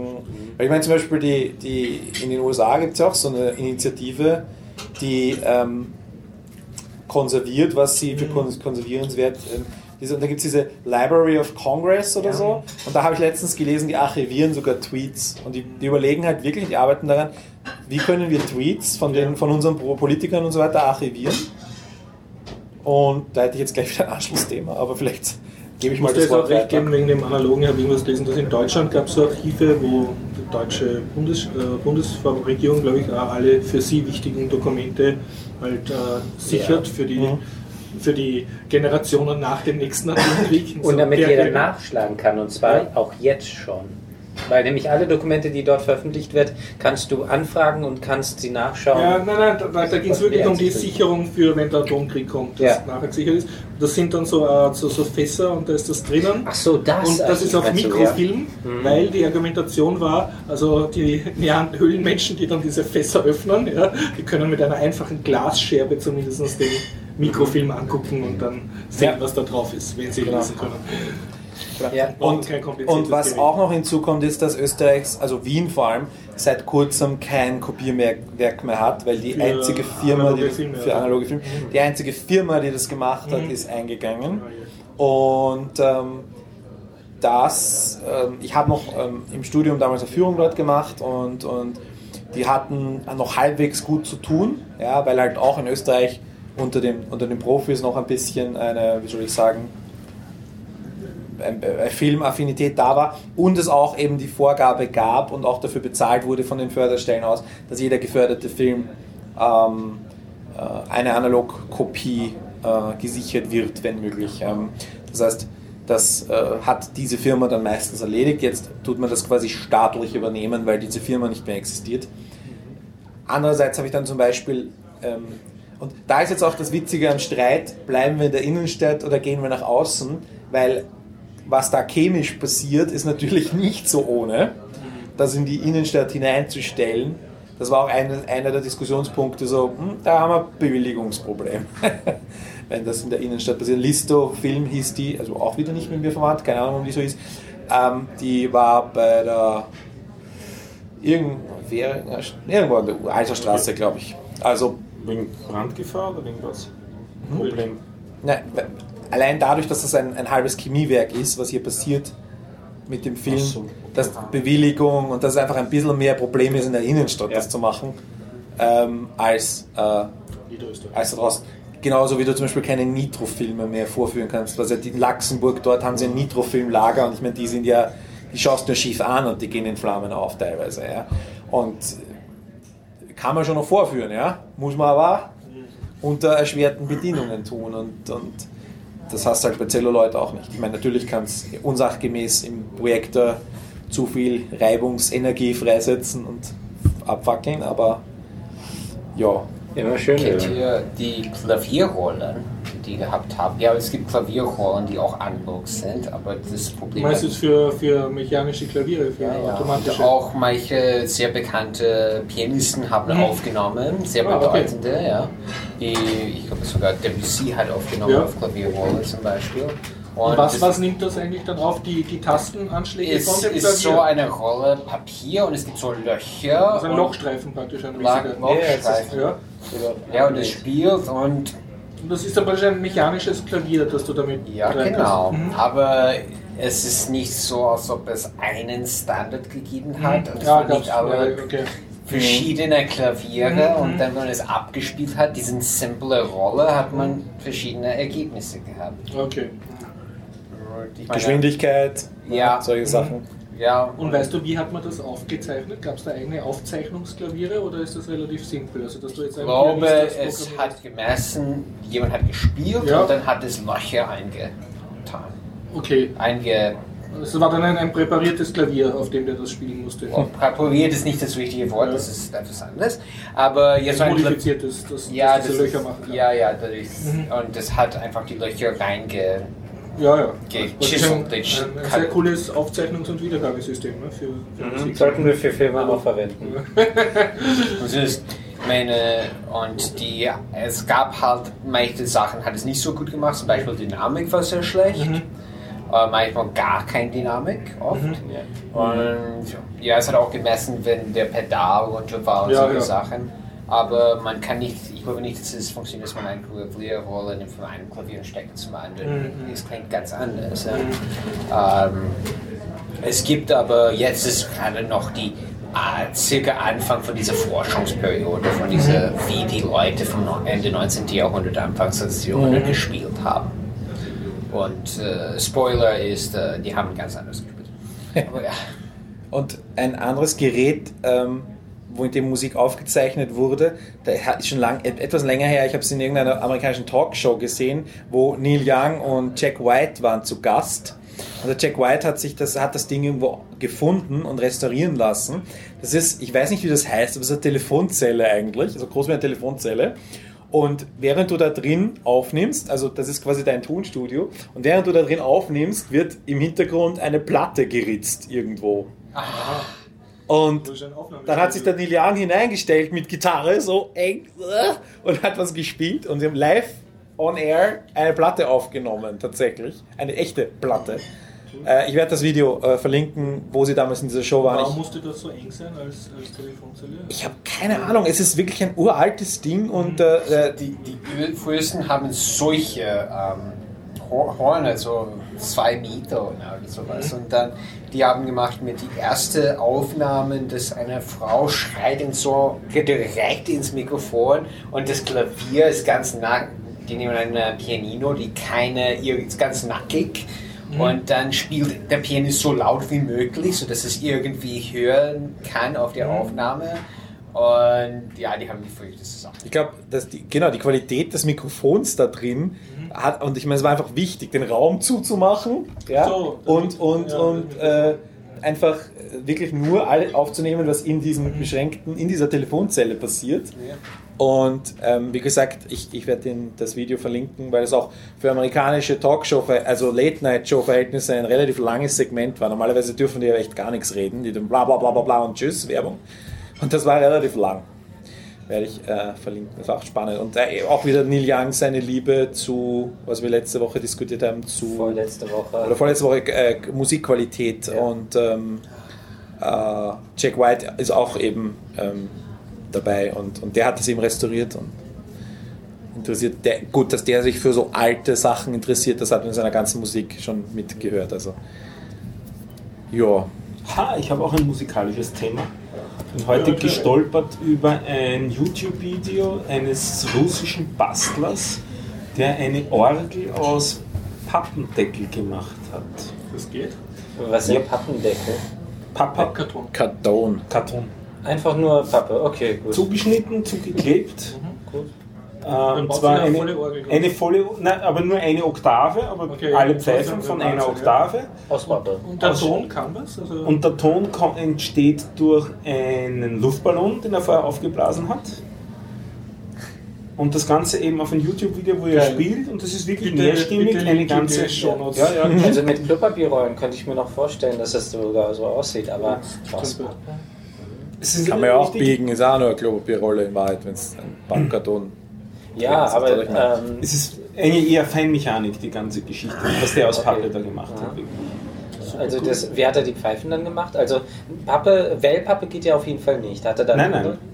Rechteckig, rechteckige Pfeifen.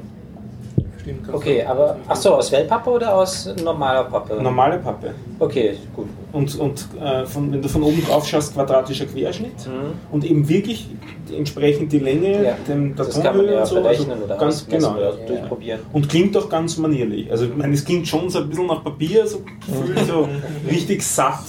Nicht? Also beim Ja. Metallpfeifen, die, die schwingen ja auch. Nicht?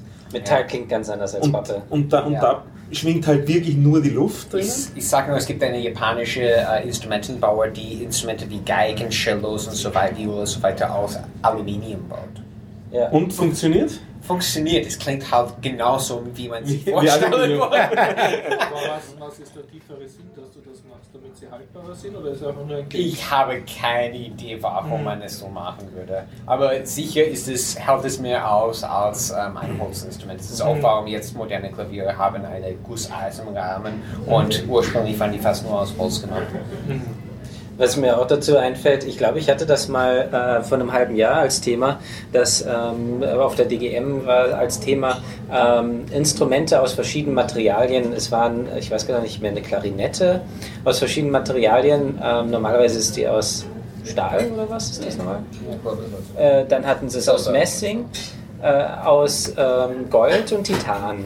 Die Preise natürlich kann man sich denken und haben auch in diesem Fall ähm, den Klang äh, betrachtet und äh, die Spielweise und dergleichen. Die- Schade, dass ich das jetzt gerade nicht mehr zusammenbekomme. Klingt doch aber, ordentlich anders, ne? Ja, es klang ein bisschen anders, aber ähm, der interessante Fakt dabei ist, der Spieler hat mehr ausgemacht als das Instrument, also das Material. Das heißt also, äh, man konnte den Spieler ähm, unterscheiden, aber die Instrumente nicht. Also Oh, das ist wahrscheinlich klang nicht besonders viel unterschiedlich. Also das Material ist wurscht, damit hat sich die aus Gold überhaupt nicht rentiert. Ja. außer zum Angeben. Ja, natürlich. Und aus reinem Gold geht ja gar nicht, weil es wäre ja viel zu weich. Ja, da beißt ja. er einmal drauf, ups. Gold kannst du ja besser essen als Breitpfeifen. Ja. Ja, ich meine, ich habe auch gesehen, eine 3D gedruckte Flöte hat jemand gemacht. Ah, das Aus könnte ja auch gehen, oder? stimmt. Ich glaube, ja. Ja, das ist ja ist ja dasselbe Müsste aber Material. funktionieren, ne? Ja. hat nicht so gut funktioniert, irgendwie die Tasten sind auch Ja, weg. ah, okay. Es wird noch eine Zeit dauern, bis die bei den Philharmonikern zum Einsatz kommen, glaube ich. Auch selbst Naja, die, die Philharmoniker sind so konservativ, ich glaube, die werden das gleiche jetzt mit der Flöte die, die bekommen die ja auch geborgt, die Stradivaris und was auch immer, wie sie heißen, alle. Die. Es ist ein sehr. Es ist so, dass ich habe gelesen über Philharmoniker, wie es war vor 100 Jahren. Dann habe ich mit Philharmoniker geredet und die haben gesagt, ja, es ist genauso. es hat nicht, nicht sich geändert. Zwei Frauen sind inzwischen dabei, aber das war's. Ansonsten, ansonsten hat sich nichts geändert. Ja, ja, ja, ja.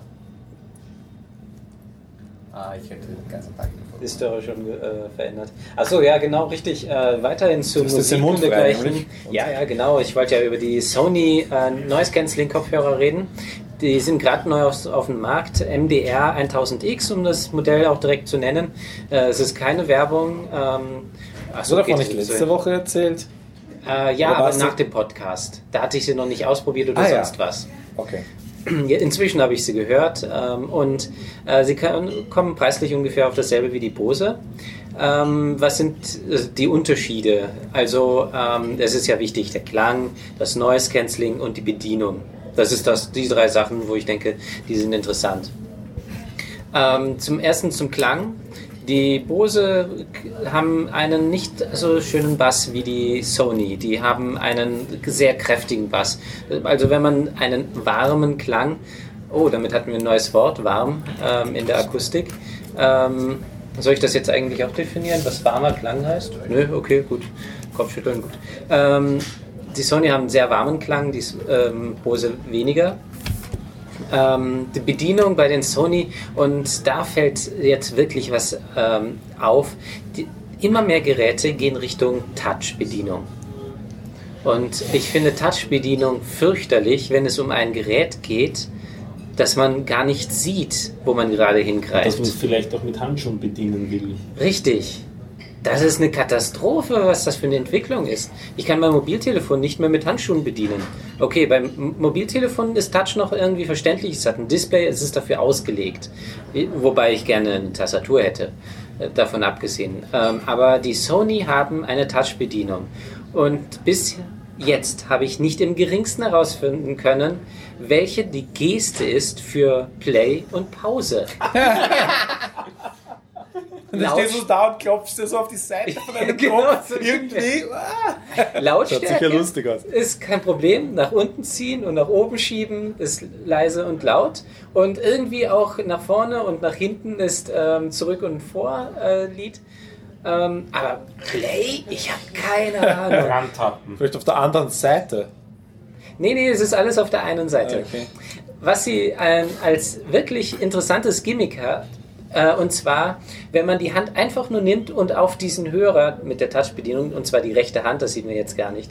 Äh, ich lege jetzt gerade die rechte Hand auf meinen fiktiven Hörer, äh, Ohrmuschel, äh, dann ähm, wird das, was man hört, ähm, ganz leise und das, was um einen herum ist, ganz laut. Das wird sogar noch zusätzlich verstärkt. Das heißt also, wenn jemand daherkommt, äh, hast du mal eine Mark, ähm, kannst du wie bitte sagen, die Hand drauflegen äh, und dann stellt er nochmal die Frage und kannst du sagen, nee, habe ich nicht.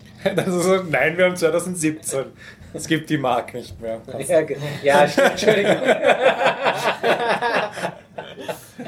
Nettes Feature. Also kannst du so eine Real-Life-Interaktion betreiben, ohne Ja, dass du den Hörer bei den Bose musst du dafür einen Knopf drücken, was mit Handschuhen auch nicht Ja. gerade leicht Oh, es ist auch praktisch, wenn du zum Beispiel gerade vom Computer sitzt und deine Freundin will was von dir, kommt Ja, ja. sie, legt die Hand drauf und kann, kann dich ansprechen. schon ausprobiert. Das ist eine Katastrophe. Das, äh, du wirst sofort die Person, die dir an den Hörer greift, anfangen zu hassen. Das ist, boah, das ist echt schlimm. Das mag. Also doch nicht für die Beziehung. Nein, das Okay. ist nicht gut. Ich dachte, das könnte helfen, aber nein. Ja. Also, äh, das ist wirklich fürchterlich. Also greift nie jemanden an die Kopfhörer, während er sie aufhat. Auch wenn es interessant wäre. Ja, und der dritte Aspekt jetzt noch, das Noise Cancelling. Ähm, die Bose sind besser. Sowas von viel besser. Aber ich habe ja beim letzten Mal gesagt, die Bose sind die besten, was, was Noise Cancelling anbelangt. Und dieses Jahr, das 2017, wird interessant, was Noise Cancelling anbelang, äh, anbelangt. Die anderen Hersteller holen auf. Sony hat ganz weit ausgeholt und kommt schon sehr nahe dran. Sennheiser hat übrigens auch ein neues, aber das konnte ich nicht so gut testen, ähm, rausgebracht, die PCX ähm, Wurscht, ja. 550, glaube ich, sind das. Die haben alle recht gutes Noise Cancelling, aber die Bose sind, was das anbelangt, immer noch ähm, unschlagbar. Man kann es nur blöderweise nicht ausschalten, was bei den Sony geht. Also für Leute, die einen warmen Klang haben, also Bass, ähm, sind die Sony durchaus mal. Ich würde sie einfach alle ausprobieren und dann sagen, ach, die klingen am besten, die sind von Bedienung. Also durchtesten oder eventuell noch warten, was die Konkurrenz so rausbringt. Die liegen allerdings alle bei fast 400 Euro. Wenn man Glück hat, bekommt man sie auch für 333 Euro beim Mediamarkt oder Saturn. Ja. Nichts für mich und mein Budget.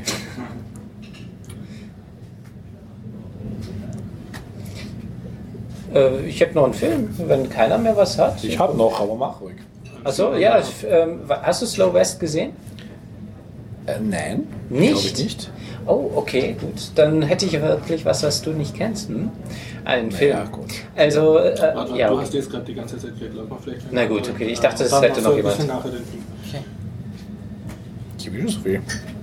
Ich wieder. Ich Ja, wieder? genau. Ja. Ja. Ja, ähm, Du, du, ich weiß, wir haben auch von alten Musiksachen geredet. So, ich kann immer über meine die Sache, dass Dennis wahrscheinlich kennt, total ist, dass ich bin ein, ähm, sagen wir, eine Antique-Klaviersammler.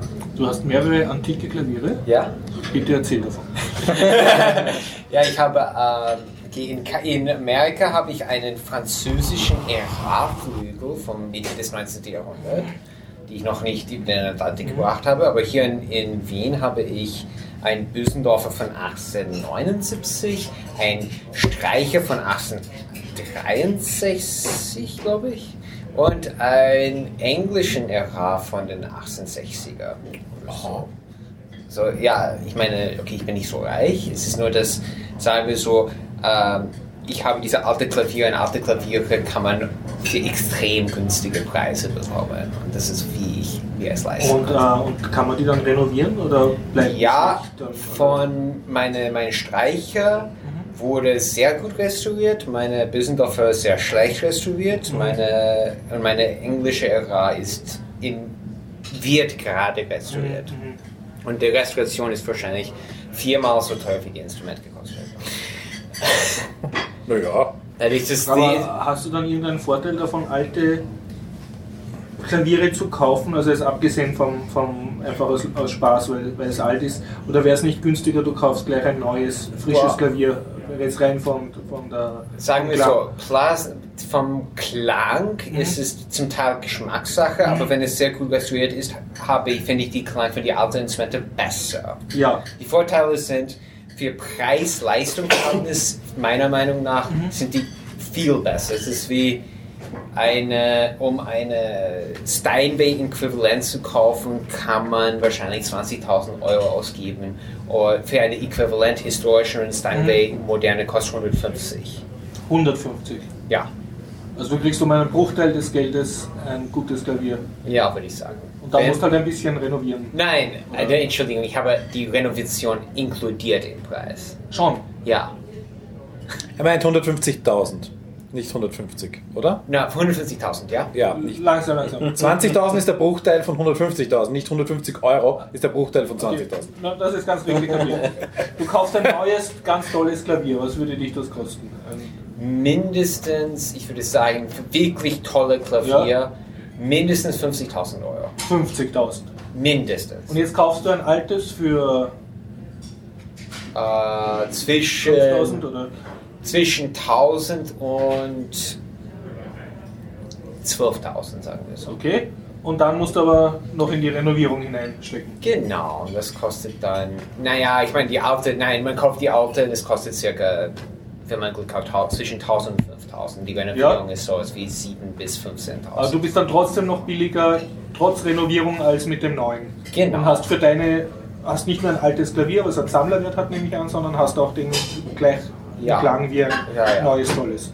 Ja, es klingt Mhm. halt sehr anders und Mhm. sind, es ist ein bisschen anderes Instrument. Ja, Äh, die Nachteil, ich meine, es ist so, im 19. Jahrhundert hat es gegeben, genau wie jetzt, die A, B und C Kategorien Mhm. Klaviere. Mhm. Jetzt gibt es Steinway, Bösendorfer, Fazioli sind die Mhm. großen drei. Damals war es äh, zum Beispiel RA, Streicher, Büsendorfer Mhm. und Also verschiedene. es gab mehr Firmen. ja, es Ja. gibt viel mehr Firmen, dadurch dass im 19. Jahrhundert waren da nur in Wien, ich glaube mindestens 20 Klavierbauer oder 50 oder was immer Dutzende von Klavierbauern.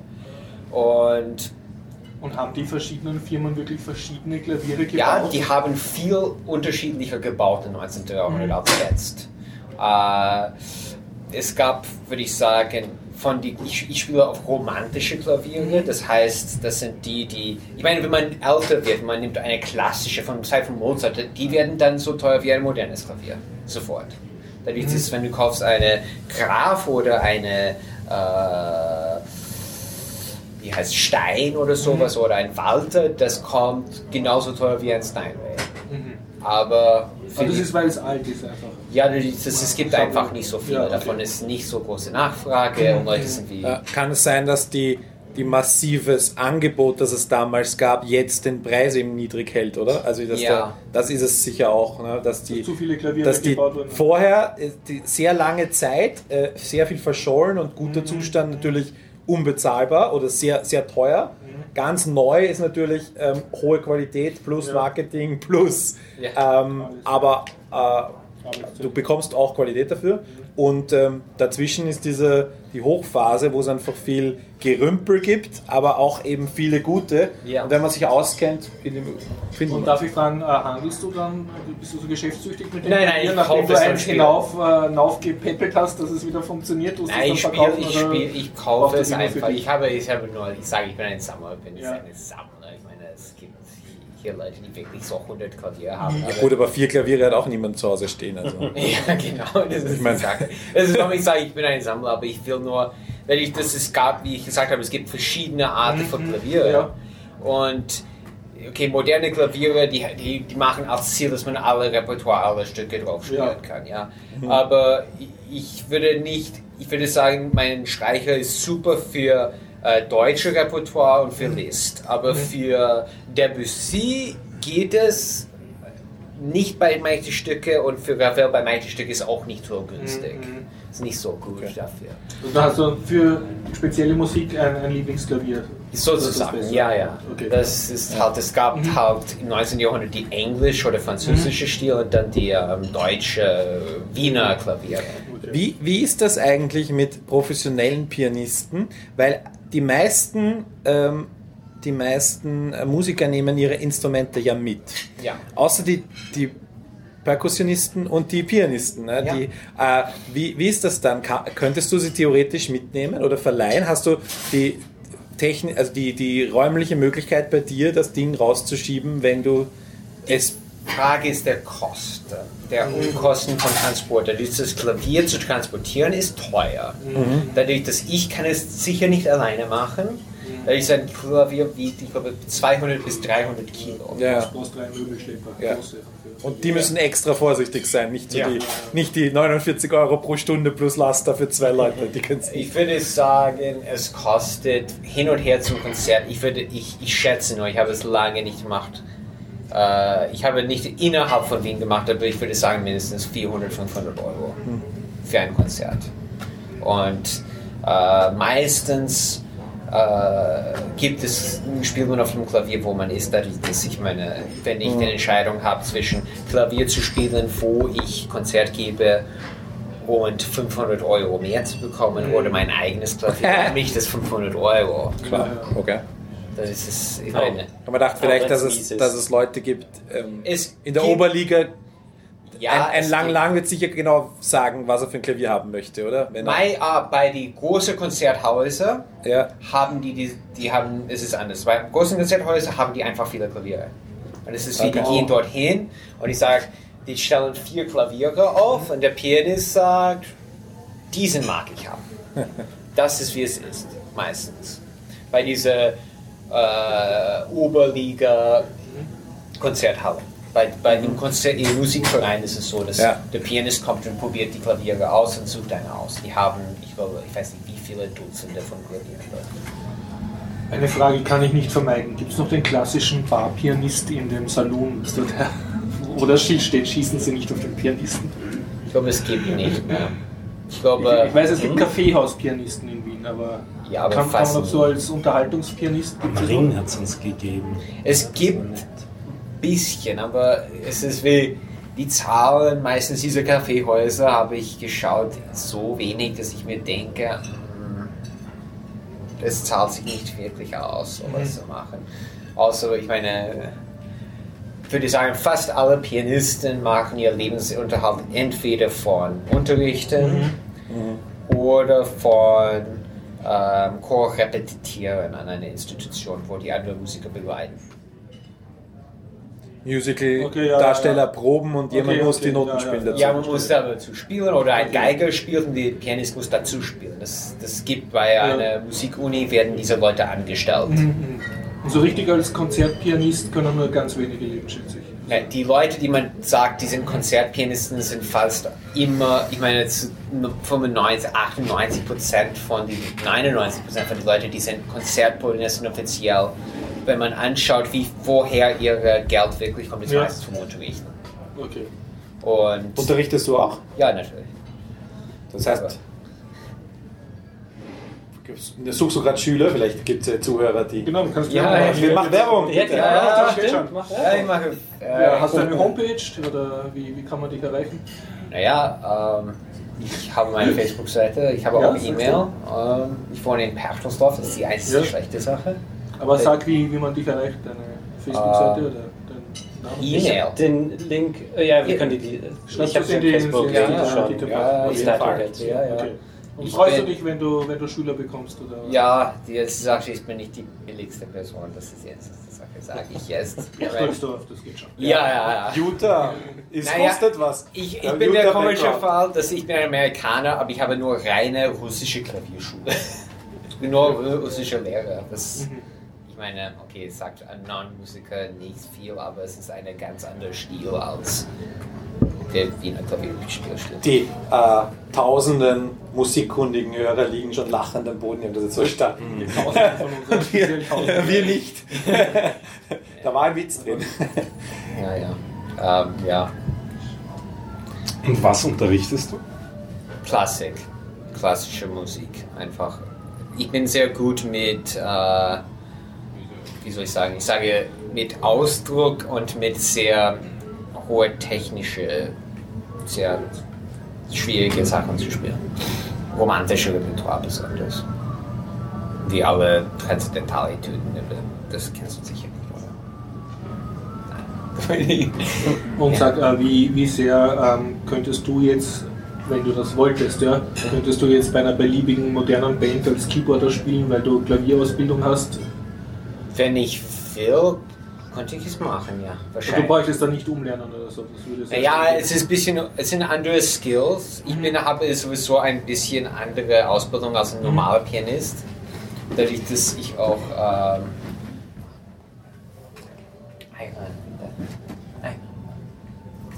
bitte.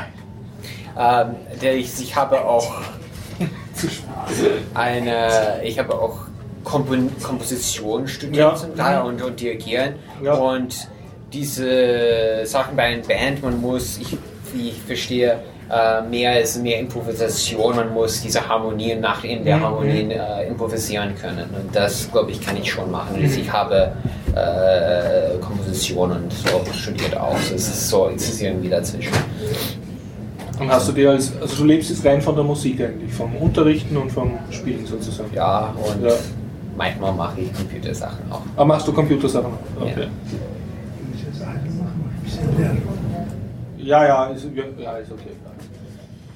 Achso, Ja, Aber ja, ich, ich, meine, ach, hauptsächlich, ja. okay. Der Gary macht uns demnächst ein Störgeräusch, weil der Dennis einen Eiran bestellt hat. nein, hab ich nicht. Wer hat den? Ich, Also du, Entschuldigung, du einen Eiran. Sorry, Dennis. Aber er ist sehr beschäftigt, ja, Gott sei. Dank, mit ganz vielen Gästen. Ja, Ja, ja, ja, genau das ist ja, so. ja. Ähm, ich habe leider vergessen beim Teaser anzukündigen, ich habe noch über eine halbe Stunde Interviews, die der Gregor hoffentlich dran schnippeln wird. Eins ist, äh, beide sind von Damen, bitte Szenenapplaus, ja. Und äh, eine kennen wir, das ist die Melanie. Die habe ich gefragt, äh, weil sie in Dänemark in einer Schule drinnen war und der Vergleich äh, dänische Schule, österreichische Schule. Und das andere ist eine Couchsurferin, die ich heute kennengelernt habe und die tut seit, glaube ich, drei oder vier Jahren nonstop äh, nur herumreisen und Couchsurfen. Hat die noch überhaupt eine Wohnung? Achso, das kommt wahrscheinlich dann vor. Es ist alles. Das, ähm, beide Interviews sind im Kaffeehaus aufgenommen, deshalb gibt es ein bisschen Störgeräusche. Das von der Melanie ist auf Deutsch und das von der Couchsurferin von der Noemi ist auf Englisch. Und ich hoffe, da Ähm, Gregor hinten dran. hat es euch auch in die Timeline gespielt, gespült? Da war eine, ich glaube, Amerikanerin, die gerade mit 27 alle Länder der Welt bereist hat. Und ich mache jetzt große Ja, Anführungszeichen. da war das, ja. Also sie war einfach in jedem Land der Welt einmal. Auch Nordkorea und Myanmar. Alle Länder der Welt plus Kosovo und noch ein, zwei. Also 196 Länder hat sie. Oh, damit konnte sie nicht mehr in die USA einreisen, weil sie dann auf jeden Fall in Iran war. Erstens ist das schon wieder aufgehoben. Zweitens, das war, war natürlich, äh, sie hat irgendwie was, vier Jahre gebraucht oder so, auf jeden Fall re- relativ schnell. Und ähm, es war halt, es ist halt ein Wettrennen gewesen. Es war kein, dass sie jetzt alle Länder besucht hätte oder so. Ja, als ich äh, auf Englandwoche war, damals mit der Schule, meine Gastfamilie, er war gebürtiger Niederländer, sie war aus Swasiland, also wer das nicht weiß, wo das ist, das ist so ein kleiner Tupfen mitten in Südafrika, aber ein eigenes Land. Und er hat gesagt, er, er war Pilot und ähm, äh, er hat gesagt, er war mit dem Militär, mit dem niederländischen Militär und nachher als Zivilpilot in außer Kuba und Nordkorea ist er zumindest überall mal gelandet oder gestartet. Also der hat viele Flughäfen. Wer kennt viele Fl- Landebahnen, nicht immer die Flughäfen vielleicht, ja. aber halt sowohl militärisch als auch. Ähm, er hat gesagt, immerhin die Sammlung ist, ist ganz okay und er, vielleicht reisen sie noch ein bisschen nach äh, Kuba, geht ja auf jeden Fall zu bereisen, dass man hinfliegt und äh, Nordkorea ist auch möglich, wenn man es will. Also insofern. Ja. Äh, aber diese junge Dame hat eben 80 Tagen um die Welt, die Tja. moderne Variante gespielt, quasi. Und ähm, weiß nicht, ob man das. Das sind jetzt so die Geschichten, die wir so lesen. Ja. Die nicht nachher wieder. Ich bin halt jemand, der sich das merkt. Ich, ich beneide Leute, die das am nächsten Tag wieder vergessen haben. Aber ich merke mir sowas nicht. Deswegen. Es ist furchtbar. Wie gesagt, noch über 30 Minuten Content. Das war jetzt eine Drohung, oder? Äh, äh, Nein, für unsere Hörer. Ich hätte es eigentlich in den Teaser sagen sollen, aber da war ich zu sehr enthusiastisch, dass ich meinen weißen Spritzwein bekomme. So. Du, du bist dran, wir gehen im Kreis. Gibt's Ich habe nichts mehr. nichts mehr. Na, Okay. ich habe fertig.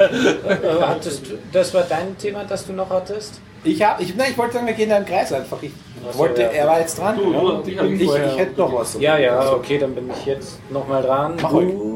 Ich habe Slow West anzubieten. Das ist ein äh, Western, ähm, wie schon der Name fast schon sagt. Und ähm, ja, also wie man sich Western vorstellt, sollte man ganz schnell vergessen, wenn man den Film anschaut. Der Film hat so viel mit Western zu ja, doch eigentlich ist es schon Western.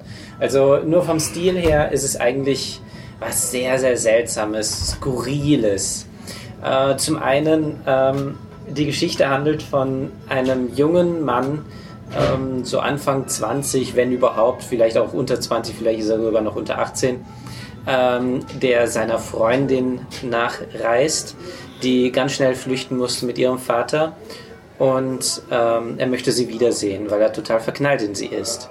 Es gibt zum einen Rückblenden, was genau passiert ist, ähm, bevor sie abreisten, aus Schottland, nämlich, wie sich herausstellt. Das ist jetzt schon ein ganz, ganz, ganz, ganz kleiner Spoiler. Und sie sind halt nach Amerika ähm, und er ist hinterher. Ja, er ähm, am Anfang reist er einfach und hat viel Gepäck und dann begegnet er einem, ähm, der ihn dann beschützen soll für 50 Dollar ähm, sofort und 50 Dollar, wenn sie am Ziel ankommen. Und ähm, der schmeißt ihm, dem Typen einfach mal alle Sachen weg, weil man braucht es im Westen nicht, weil es herrscht Tod. Das ist das Hauptthema. Und ja, diese skurrilen Sachen sind unglaublich. Ist das der, den sie in Neuseeland dreht haben? Es kann sein, dass er in Neuseeland gedreht worden vor? ist. Ich weiß es gar nicht mehr. Das habe ich vielleicht sogar gelesen. ja. Verwechselst du das nicht mit dem Hobbit? Nein. das ist nicht. Ja, doch, das stimmt, das ist Neuseeland, ja. Ja, ist am Schluss auch so ein Indianer und so ein großer Showdown. Ein Indianer? Ja, ein Indianer und eine Farmersdorf Ja. in seinem Haus. So. Hey, da ist so viel Bayern. Ja, äh, ich kann das auch ein bisschen jetzt zusammenfassen, weil ich den ganzen Film schon gesehen habe. Ja, ja, habe ich gesehen im Kino damals. Ich kann sagen, der hat ein sehr stranges Feeling. Ja. Ich glaube, ich habe ihn sogar in irgendeinem Podcast schon rezensiert. Ach so, hast du Wir könnten in den Shownotes nachgucken. Ja. Regie, Hauptdarsteller, die wichtigen Fakten. Ähm, Michael Fassbender. Äh, und die anderen habe ich vergessen. Aber äh, die, der Director war, glaube ich, auch Fassbender und ich weiß nicht, ob er auch Regie geführt hat oder sowas. Aber auf jeden Fall ist er der große Name hinter dem Film, ähm, wenn nicht auch sogar das Drehbuch Und, und der, der Film ist so durch die Bank ein bisschen schräg. Gell? Ja. ja das vermittelt so super schräg. extrem schräges Film. Ja, nur so als Beispiel, da kommen, äh, man denkt sich ja, ja, das kommen, sitzen da drei Schwarze und musizieren gemütlich und der ähm, und es herrscht überall eigentlich tot und unser ähm, äh, Bodyguard sozusagen, äh, gespielt von Michael Fassbender, das ist jetzt nicht wahr, oder? Entschuldigung, mein Telefon. Ähm, ja, äh, reitet einfach dabei, vorbei, der äh, will sich gar nicht damit beschäftigen, dass da gerade äh, drei fröhlich musizieren und singen und ähm, singen auf Französisch und dann kommt unser junger Mann mit ganz ruhiger Art und ich habe keine Ahnung, was die ihn gefragt haben. Er hat aber auf jeden Fall auf Französisch geantwortet. Und das ist so ein skurriler Moment. Wer rechnet damit, dass jemand auf, äh, dort auf Französisch antwortet? Niemand. Ja. Das ist, äh, und er hat über Liebe gesprochen. Also er hat im Prinzip, das habe ich nämlich verstanden, so gut ist mein Französisch noch gewesen, ähm, er hat ihm geantwortet, dass er gerade seine Liebe hinterher. Und dann geht es weiter. Die drei Typen kamen nie wieder vor in dem Film. Ja, es Das ist ist voll, so voller skurriler, Ja. schräger, seltsamer Ja. Momente. Oder er muss gerade pinkeln und kommt zu, ähm, setzt sich dann in äh, das, das falsche Camp rein. Das ist Ja. noch ein zweites Ja, Camp. das ist extrem gewesen. skurril. Es ist unglaublich. Sehr zu empfehlen, wer skurrile Filme mag und wer Western mag, Ich durchaus. muss auch so sagen, ich habe die ganze Zeit bei dem Film das Gefühl gehabt, dass der Regisseur eigentlich überhaupt keinen Western drehen will, aber halt Ja. vom Marketingchef oder von der Produktionsfirma dazu verdonnert wurde. Deshalb sind dann auch gewisse Western-Elemente wie halt klassische Duell und Shootout und, Ja. und sogar ein Indianer kommt vor, sind dann alle drin, weil sich das halt so gehört, aber eigentlich wollte er total was anderes erzählen. Ich finde schon, dass da intendiert war, irgendwie ein Western. Ähm, auf jeden Fall sollte es im Westen spielen und der Tod spielt halt auch eine große Ja. Rolle. Also es passt auf jeden Fall sehr gut in den Westen. Skurrile Western-Empfehlung. Meeks Cut Off. Äh, insofern schon mal ein ge- um, außergewöhnlicher Western, weil er von einer Frau, äh, also die Frau führt Regie, was glaube ich in der Western-Geschichte bis dahin noch nie vorgekommen ist. Äh, Kelly Reichardt. Ähm, und das ist ein- Film? 2011, 2011. Oh, bis dahin. Ah, Ähm, ich, also nein, ich, ich lege jetzt nicht meine Hand dafür ins Feuer, aber es ist auf jeden Fall. Ähm, und es geht um auch so einen Track, der auch geführt wird von jemandem und es ist ein sehr anstrengender, sehr langsamer Western und sehr billiger Western. Aber ähm, durchaus filmisch Langsam. sehr wertvoll und ähm, ähm, wo halt diese, diese drei Wagen ähm, halt ja ein bisschen von Indianern verfolgt werden und einfach nur durch die. Und Meek, dieser Meek ist eben der, der, der, der Wagenführer, der Trackleiter und Meek. Und das hat er zeigt halt, wir gehen da, die Ab- Abkürzung. Wir gehen nicht mit dem Haupttrack mit, sondern ich zeige eine Abkürzung. Das ist eben diese die Geschichte. Das ist sehr langsam, und so, aber für einen Western auch wieder außergewöhnlich. Ähm, Ja. Kann ich nur empfehlen. Will gar nicht mehr verraten. Also es ist tatsächlich nicht so spannend, aber ein guter, aber ein guter Film. Ein absolut guter Film. Und Kelly Reicherts Filme kann ich eigentlich durch die Bank empfehlen. Und sie hat eine Lieblingsschauspielerin, nämlich die Michelle Williams. Und die hat in dem Film auch mitgespielt. Und nachdem die, die ist halt in einer Liga, wo man sagen kann, die spielt in solchen Filmen normalerweise nicht mehr mit, aber mit ihr ist sie halt auf befreundet und da spielt sie dann doch, doch mit und deswegen spielt sie da auch. Damals war sie schon nicht mehr in dieser Liga. Uh, Meeks Cutoff. Kelly Reichert. Dankeschön. Ich habe einen Film, den mag ich extrem. Extrem. okay, mit dem Krieger zusammen. Ja. Wel- Welchen Film direkt als dieser? Äh, damit die feine Gesellschaft, Ach so, also stimmt. französisches, ähm, seltsames Ding. Ich bin halt im Wild West aufgewachsen, so ich Okay. Bleibt mir damit vom Leib. Nein, mein Vater hat es immer angeschaut und dann hat er immer erzählt, wie toll Karl May ist und solche Sachen. Karl Karl May. Mhm. Okay. Und Winnetou. Ja, Das ist von Karl May. Ka- Kannst du als also amerikanischer jetzt also Als nach Amerikaner. Europa Immigrant, hast du irgendein schönes Kulturschockerlebnis von Österreich? Also was Kulturschock. hören wir immer gerne hier im Podcast. Stimmt. Ja. Uh, in Österreich. So Naja. speziell seltsam, wo, wo, wo dir schon gesagt wurde, das ist seltsam, aber es hat dich dann trotzdem noch fasziniert. Seltsam. Naja, ich habe es extrem schräg gefunden, irgendwo hinzukommen, ist ein riesen No-Smoking-Schild und dann Jeder rauchen war- Leute. Das war für mich Ja, das kann Ja. Das? Ja. das habe ich noch nie erlebt, aber das, ich meine, ich habe das nicht in Japan erlebt. erlebt.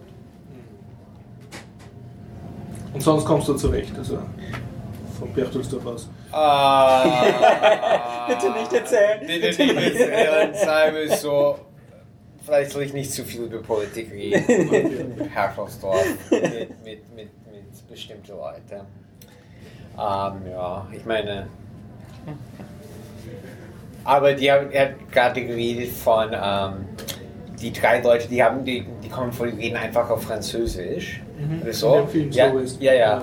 Ja. Im wirklichen Leben, ich war bei einem Sommer Academy im, im Mozarteum und ich Mhm. habe, ur, da waren ur viele Japaner. Also ich habe sehr viel Spaß gehabt, einfach die auf Japanisch anzureden. Weil du Japanisch kannst. Ja. Cool. Und dann, die sind immer, die schauen mich, schauen mich an, als ob Alien bist. totaler Alien. Ja. Also sie checken nicht, dass ein Europäer Ja, das ist wie, Das ist seltsam. das ist sehr, sehr viel Spaß. Die Ausdrücke, die verschiedenen Ausdrücke, Gesichtsausdrücke sind sehr köstlich. Ich wollte noch was erzählen über Tanzpartnerbörse, aber das mache ich auch nächstes Mal. Da kann ich vielleicht dann schon mehr darüber erzählen. Tut mir leid, bin schon müde ein bisschen. Oh, Horstis Berichte aus der Ballsaison. Genau, ja. Nächste. Ballsaison. Ballsaison. Ja. Wobei, ganz kurz, ich kann sagen, ich war das. Vielleicht gibt es auch nächste Woche dann eben nichts mehr drüber zu berichten. Doch, Vielleicht solltest du es doch noch erzählen. Nein, nein, nein. Ich kann erzählen, dass ich auf keinem Ball war, eine ganze Woche lang, aber auf einer Perfektion zum ersten Mal seit über einem?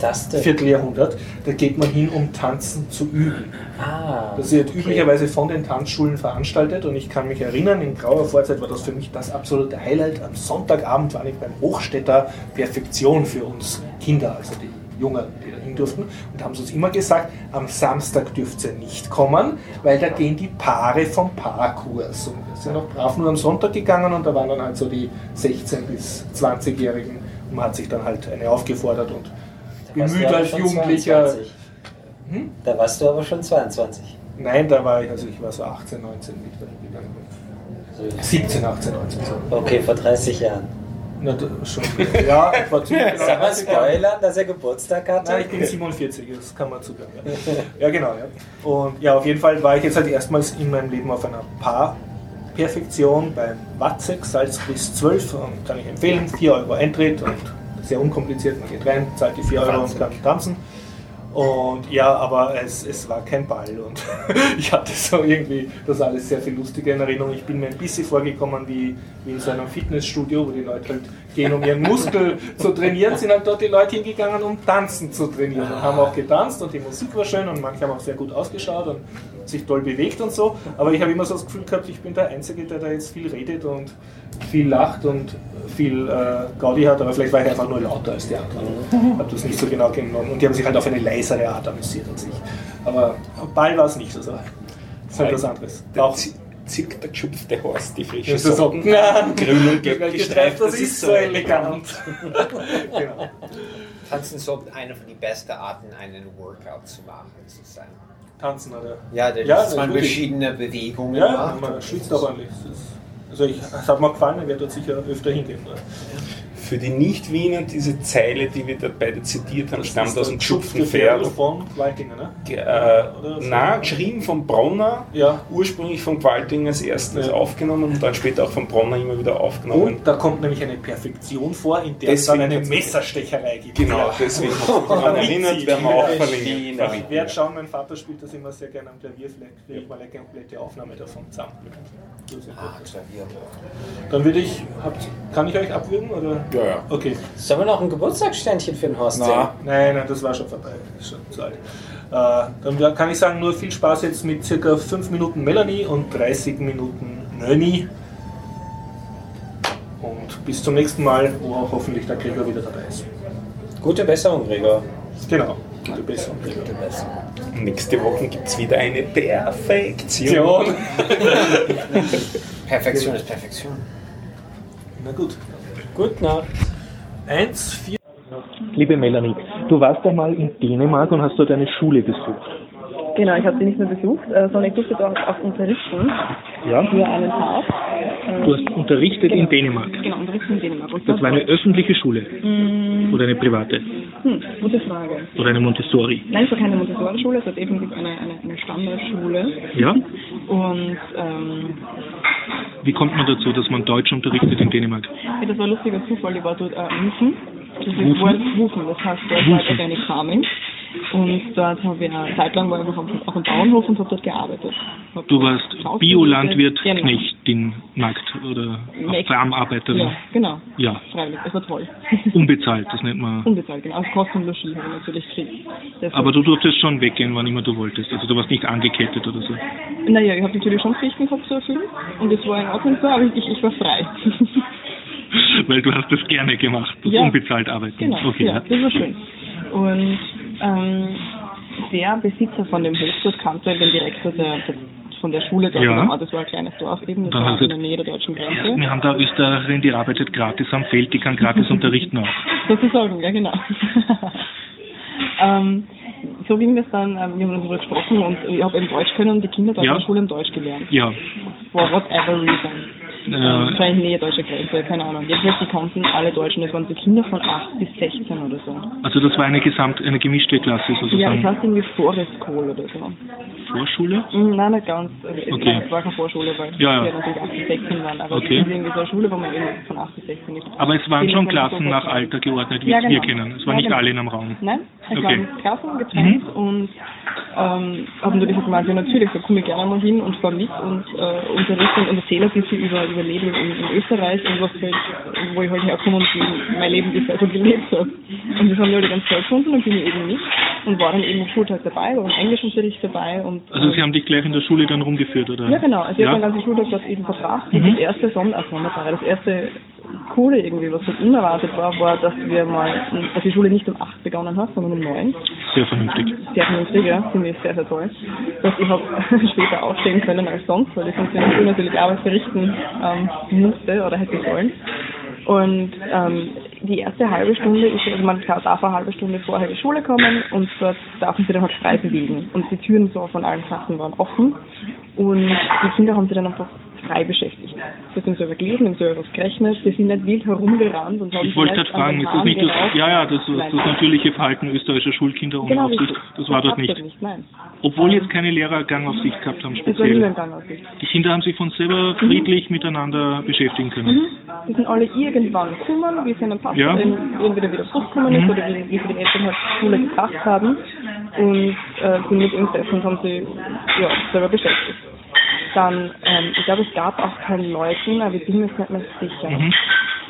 Das, das, das ich nicht mehr so War das genau. ein kleiner Kulturschock schon für dich oder warst du das eh schon gewohnt dann von Dänemark, dass du Nein, war anders voll über- überrascht. Ich warst war überrascht, ja? Ich war keine Schuleinrichtung ich war vorher Mhm. nur Reisen und eben Ja. auf den Bauernhof. Mhm, okay. Und Das war mir beides vertraut, weil Dänemark jetzt doch nicht so exotisch ist. Und du Ähm, selbst hast vorgetragen im Deutschunterricht dann, im mh, Rahmen des Deutschunterrichts.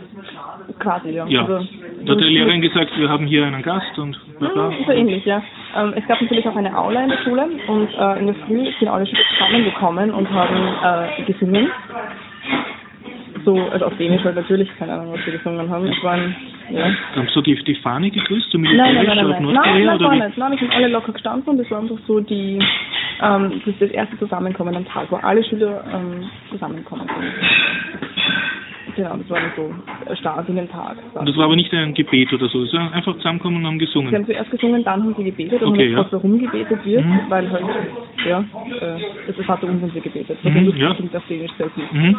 Ähm, und dann haben wir ihnen direkt gefragt, der so offen war und so Kunst interessiert, was halt toll war, weil ich zu der Zeit noch ein bisschen intensiver Kunstgeschichte studiert habe. Ähm, und der hat halt gemeint, sie beten deswegen, weil das ist, also weil in ihren Augen das einzige ist, wo auch die Erstklässler mitreden Ah, okay, können, ja. zu lesen. Okay, ja, Und das nehmen sie halt auch Mhm. Die Gemeinschaft, weil ich Ja, ja. jetzt nicht, weil sie super christlich sind, das sind aber keine Kreuze in den Schulen. Mhm. Mhm. Das war der, Ja. war noch wieder auch gefragt. Ja, Trennung von Kirche und Staat, ja. Genau, Und du hast das Gefühl gehabt, die ha- haben da gern mitgemacht beim Singen voll, und Beten. Ja. voll. Und das sind so die coolen Kinder. Mhm. Äh, genau, das sind alle vierten Klassen, selbstständig, ohne irgendwie Begleitung, ohne Aufrufen, ohne irgendwas. Das Ohne dass ein Lehrer schimpft, sind sie in Genau, die richtige genau. Klasse gegangen. sind alle dann zurück und dann hat der Unterricht eben begonnen. Die Mhm. Waren bei meistens sogar offen. Ja. Ähm, und es waren die Klassen waren ganz anders eingerichtet. Es hat Rundetische gegeben, sie haben andere Runde. runde Tische, Ja. sie sind an den runden Tischen gesessen. Es hat keinen Lehrertisch gegeben, sondern nur ein Regalbrett, wo der Lehrer also die Tasche halt rausgegeben hat Mhm. und seine Utensilien hatte. Das heißt, der ist nicht so thronartig äh, in einer Übersichtposition gesessen. Mhm. Wo man den Tisch äh, hingeben würde in einer Klasse da, stand ein Sofa, wo dann die Kinder zu Hause drauf sitzen können oder auch während der Stunde, wenn sie Lust drauf haben. Eine Tafel gab äh, und sie haben alle so Bürostühle gehabt, ich cool gefunden, keine, keine Holzfächer. Sie haben alle Bürostühle gehabt und herumgefahren. Also mit Rollen, die haben da. Ja, aber es war kein Chaos deswegen. Das war dann die Klasseneinrichtung, die dann äh, auch äh, anders war, als es, als, es, als es gewohnt war. Und dann irgendwann, äh, durch Mittag oder Nachmittag, ähm, habe ich eben diese, diese Deutschstunde halt machen dürfen, wo dann eben wieder in der Aula draußen ähm, ich eben erzählt habe von meinem Leben auf Deutsch und so und was ich halt da mache. äh, warum ich in Dänemark bin und warum ich halt in Dänemark sehen wollte zu dem Zeitpunkt und dann haben sie angefangen Fragen zu stellen. Und Die Kinder haben von selber gefragt. Ja, auf Deutsch Auf Deutsch. auf akzentfreies, dem akzentfreies Deutsch Mhm. gesprochen. Wahrscheinlich ist, war es also durch die Nähe zu Deutschland, Ja, ja. kennen sie den Klang der Sprache, ich weiß es nicht, in Dänisch ist es nicht so was anderes. Aber die haben grammatikalisch korrekte, akzentfreie Fragen gestellt, die nicht immer blöd waren irgendwie. Also Die Fragen waren nicht blöd, gute Fragen, Überhaupt ja. nicht, total gute Fragen. Also ich habe Mhm. halt vom Maturaball erzählt und ich habe Schule in Österreich. Ja. Und ich wollte die Frage, das leider nicht mehr ein. Aber eine Frage hat mich wirklich begeistert. irgendwie. Ich kann es nicht mehr sagen, aber es sind wirklich tolle Fragen. Mhm. Und die waren halt sehr jung, also das waren Ja. halt 16 aufwärts. Mhm. Ja, das war dann auch ganz nett. Und so war die totale dänische Schule einfach. Total frei und unaufgeregt. Und das war so schön, weil es unaufgeregt war. Kannst du dich erinnern, ist das bis zum Nachmittag gegangen? Äh, Ja, das so- früh Nachmittag. Viel Nachmittagsunterricht. Ja, so oder fünf Uhr. Mhm. Haben die gegessen in der Schule? Ja. Ja. Mhm. Da warst du auch dabei, oder? Hm, Ich bin dann, ich bin dann bei den Lehrern essen, aber. Achso, okay, ja. Und haben die Das Essen war Lehrer. bestimmt okay. genau. Und haben die Lehrer was Spezielles erzählt? Oder ist da was aufgefallen? Haben die. Lehrer mit dir getratscht, oder? Ja, Ja. Ähm, die Lehrer waren überrascht, dass ich so überrascht war. Mhm. Ich glaube, überhaupt die vertraut sie war mit anderen Schulsystemen. Für denen war das halt normal und ich so, oh mein Gott, wie macht das und wie macht das? Ähm, die waren überrascht, dass ich überrascht war und die Mhm. sind dann sowieso dann äh, sehr, sehr früh und dann eh sehr, sehr lange mit dem Direktor im Kunstgespräch Mhm, halt ja. abgedriftet, weil auch sehr viel Kunst in seinem, in seinem Büro Mhm. was sehr voll war. Ähm, das hat mir natürlich abgelenkt. Aber die waren überrascht, dass ich überrascht war. Ist auch schon einiges gesagt. Hast du einen Einblick, das war jetzt schon ein paar Jahre her, dass du das gemacht Mhm. hast. Ähm, hast du seither in Österreich eine Schule gesehen? Glaubst du, da ist immer noch eine große Diskrepanz zu Dänemark? Ja. Sie Ich habe Schulen gesehen. 2017. Ich habe Schulen gesehen, Ja. äh, immer wieder, und ich sehe immer wieder eine alte Schule. Und ja, also ist schon. Ähm, Da fahren sie auch nicht mit Bürostunden an. nein, noch nicht. Es beginnt die Schule auch noch immer um 8, Ja. soweit ich weiß. Riesenfehler. Ähm, ja, Und fassen wir so zusammen, traust du, zumindest den Schulen, die du kennst, traust du dazu, dass die Kinder von allein in die Klasse gehen, ohne dass eine Gangaufsicht dabei ist, sozusagen? wenn nur wenn es das Umfeld gibt. Mhm. selbst an, also du kannst dich nicht von, von einem Tag auf den anderen, okay, die werden Ja. nicht mehr auf Gang auf sich. Die Gang auf sich, diese sind halt Bekämpfung von anderen, das Ja, ja. von anderen Umgebungen, die nicht passen, glaube ich. Okay. Ich hab so Gang auf sich. Das ist ja gefährlich draußen mit Feuer Ja, ja. und, und da.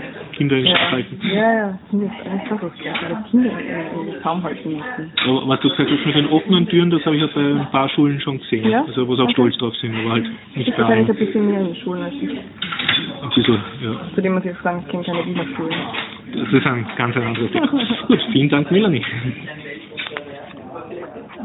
Das ist viel jetzt. Hoffe. Und jedenfalls finde ich die Schule echt cool. Ich kann es wiedergeben, ich sage. Okay. Speaking with Noemi, uh, last name Alex. Alix uh, Yeah. from France, Mhm. and she talks about her couchsurfing and travel experience. Okay. To, today is um, something like February 2016. 17. 17. 17. 17. Okay. That's the new year now. Bonjour, Noemi. Bonjour. okay. Please tell me, where, where do you come from currently? So I'm from um, a small village, actually, really countryside, west of Paris. So it's just like an hour drive from the city, but it's really, really countryside. And I, I just grew up there. Actually, grew up in a goat farm. So my parents, my parents are You're actually a goat, farmers. goat farm girl. Yeah, yeah, Oh, exactly. Okay. So I really grew up in the countryside. Okay. And then what you did a study or you did a Um, school, so uh. I I studied until like just before university. So Okay. in France, you usually like 18. Yeah, We call this baccalaureate Yeah, in with French. 18 years old. Yeah, so I was supposed to go to university, but Yeah. then I took one year off. I went to Australia to learn English, Okay.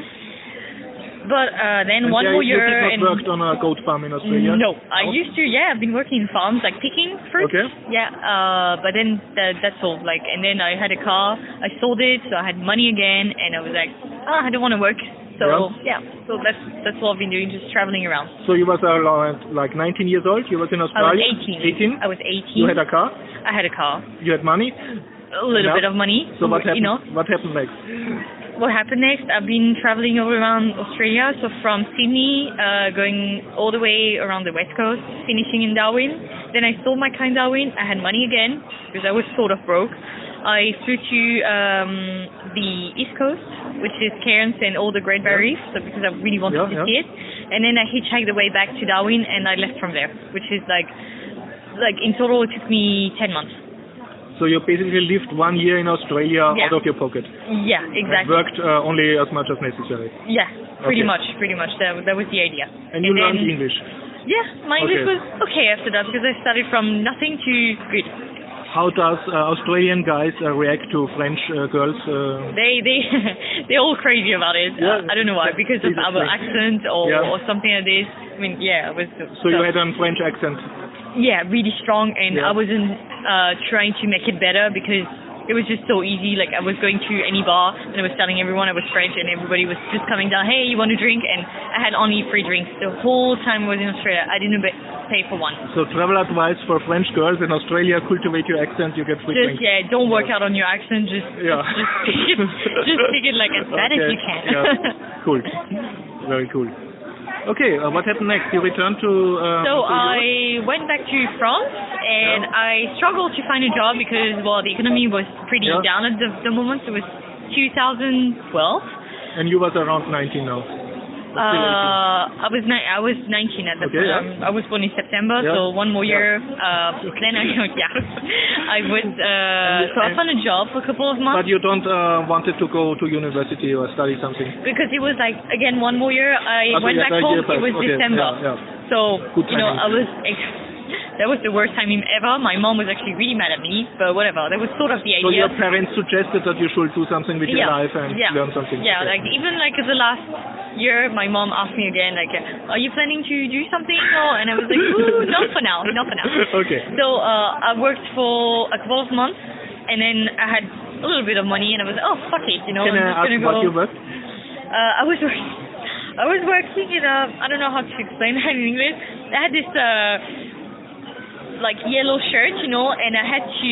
So I was like walking around the small villages to fill up a form Um, because people, I had to ask people that was from the council. I had to ask people from I don't know, I can't Ah, remember so what you it was. umfragen, um, uh, questionnaire. Yeah, Yeah, yeah. But uh, So that was an polling. that was an official thing, so people Okay, knew yeah. that I was coming, and I was supposed to stay just a couple. Oh. Oh God, now I'm missing some keys. Okay, second part, uh, Nomi arrived in New Zealand. So yeah, I got to New Zealand from Asia. Uh, I was supposed to stay there for a couple of months, but then I decided that I didn't want to go home, so I got a, a working holiday visa in uh, in New Zealand. Uh, I was I was living in in Auckland for about six months, so working and, And there you there. worked at this backpacker bar, which was Yeah. a rowdy place, you say. Yeah, exactly. Yeah. So I was working uh, in a like cheap Yeah. one, cheap one, cheap drinks, and like yeah, idiots. Idiots, why idiots? Can you because, because they they were just yeah people were just being rude when they were drunk and they didn't really care about like you know we're just like staff so Yeah. cheap drinks meaning people getting drunk and being rude Yeah. that's pretty much it And your job was to still serve them drinks? yeah Or? yeah yeah just uh, I was just behind the bar that's what I was Okay, that's okay. the only thing I was doing just And you behind the bar it was your job also to tell them uh, it's over, you can't. we cannot give you yeah, alcohol so in. New Zealand they have really like strict laws. Uh, You can't serve like alcohol to Yeah. intoxicated people, so I had to refuse them and Okay, and then they Yeah. get more angry at you. Uh, yeah, sometimes Okay. yeah. Or, like, yeah, I told you I got called Yeah. like a bitch, and just people were throwing glasses so at my face. And you quit. So I quit. I quit. And what was and your then next uh, uh, job in Aus- I uh, was, New Zealand? so yeah, I was working in a in a cafe. Yeah. Uh, like it was all insurance companies and stuff like this. So it was like regular customers. Like I was seeing them every, every I was seeing the same people every day, every week. So I got like a sort of like friendship with them, and my job was to basically remember uh, the orders and about a little bit about their life. You know, just Cool. Yeah. So you was paid for your social skills. exactly, exactly. Okay, nice. And uh, you lived uh, still at couchsurfing, or you had an uh, was uh, apartment? so I was living in a in a hostel for about yeah five six Yeah. months. So we were just like yeah basically like a big family because Okay. we knew each other. Everybody was working and we were just like we were just like a huge family. So you had a nice time. yeah, I had an amazing time. And all these jobs in New Zealand were official, so it was not such yeah, were paid yeah, yeah, slack. You yeah, paid your everything, taxes and everything. Yeah, okay. everything was like a proper proper work and taxes are actually really expensive in New Zealand. So What happened then? I think you are around now, uh, you're 20 years old in New Zealand. I think it was yeah I think it was uh, 1920. 21. 21 already, 21 okay, yeah. time. yeah, already because after that. Okay. yeah. And then you you never get homesick and meet your goat farm and your parents and friends? So uh, yeah, I was sort of homesick after eight months, and it was getting Christmas, so I wanted to go home because Christmas Yeah, is, yeah. is a really important part in my family, and you know it's a real family thing. So I wanted to go at home, and then I went to uh, so I stayed home for about a month, and I went to Burma. Burma. From, Yeah. Okay. And at Uh, home they don't um, suggest that you should now begin to study or something or do something with your life? My mom sort of stated, uh, but then I was like, mm, no, mom, no, maybe maybe later, you know. but no, no, no, not now. okay. so why why to Burma? You had. Uh, no, actually, because I met this American girl when I was in Sumatra in Indonesia, and she advised me to get to Burma as soon as a, as possible because uh, it was just open. The country is open from Ah, okay. 2011, and Ah, so people, now a lot of people are actually going there and to see like the the real. So you uh, were the first before- generation in before it changed, Yeah, you know. yeah. So yeah, I've been there and I I met amazing people. Yeah. People are really poor, but like Yeah. the the fact that they are really poor, usually they're really generous, and this is Mhm. what happened in Burma. Um, they don't try to rip you off like Yeah. in Bali, for Yeah, example. Yeah. They they They're not spoiled by too, too much no, not at all. They even run after you to give you back the change, which is like a, Wow. a cent, not even that. So it's like nothing. And in Burma you was only tourist or you was also yeah, just, working? uh, just traveling around. Okay, just no couch surfing. No couch surfing. Okay. Um, I I wasn't really into couch surfing that much. Yeah. Not that like now. So I was just staying in guest house and Mhm. just taking the train because it's really cheap anyway. So Yeah. yeah. So what happened after Burma? So after Burma, uh, what happened after Burma? Wait, I don't even know. I don't too many places, you know. So I went back to New Zealand again without much money. Yeah. and I didn't want to stay in Auckland that time. So uh, all my friends from Auckland, they actually moved to uh, the South Island. There's this really touristic town. It's called Queenstown. It's by a lake, mountains around Yeah. and stuff like this. Is this where they had the earthquake? No, well, pretty one. close. Okay, like okay, yeah. Is like the middle of uh, the South Island, and the, where they have the, the earthquake is called Christchurch. Ah, okay, the yeah, town got yeah. completely destroyed, so they would like, you know, And is there a big uh, difference from the people of the southern no, Iceland or, no, or New Zealand? People, the whole New Zealand people are really like chill and it's safe out there. Uh, I even so I was hitchhiking around Yeah. because I had I, I, had not much money, so I was just staying from my hostel because couch surfing is really. Uh, it's, it's not really popular in New Zealand. There's not enough people. There's 4 million people living Yeah. uh, in the whole country. It's pretty empty, so Yeah. there was just no one. Uh, so I was spending my money on accommodation and food Mm-hmm. and no transport, so I was just hitchhiking around. I even got picked up by the police actually because they just have nothing else to do. Nothing is going on. traveling around French girls. Yeah, obviously, Yeah, you know, he just yeah. like the guy just he was really happy to pick up a French girl. So yeah, that, that's what was happening. And I got down to uh, this town called Queenstown where all my friends were, and I was broke. I had literally about twenty or thirty uh, dollars in my pocket, Yeah. And I found a job in five hours, which was just great. What what what do you have to do there? so I was working in a supermarket actually because one of my friends told me they were they needed another staff for the next Monday and it was Friday and she Okay. was like, okay, you need to go now if you want the Mm, job. So yeah. I went there and yeah, I got on really well with the with the boss, so he just gave me the Yeah. job. And so it was a supermarket job. So you Yeah, yeah, like okay. really easy job. They Yeah. just, it's such a touristy place that uh, they needed staff that could speak different languages. So and you could, yeah. yeah, he liked to hire backpackers Mhm, because they were just staying and, Yeah, yeah. and going whenever. So And he didn't uh, really job care. come with accommodation or you? No. So I was living in a massive share house in Okay. in this town. Actually, we were 19 people in the house. okay. Uh, so it was like a sort of hostel, Yeah. but like you know, we were like no one was checking out after us. We could just all, yeah. party all the time. We were not allowed to, but we did. Yeah. You know, just party all the time, pretty much just working. Sounds like you had a good life. I had an amazing life. it was just great. I had really, really good time. Okay. Yeah. What happened? So what Why you left? Why you here? uh, I stayed there for about mm, I don't know five months. yeah. No, not even that. Maybe four months. Uh, but my visa was running out. Ah, okay, so, yeah. Yeah. So actually, ha- I had to go home because my Yeah. visa was over. Yeah. So I basically I saved all my. I tried to save like between my parties and stuff. I tried to save my money, and I came back home with with actually money, so it was good. And I found out that uh, I could get a working holiday visa in Russia. So that's what where in By this time you was 22. Ooh, that was uh, so basically last year.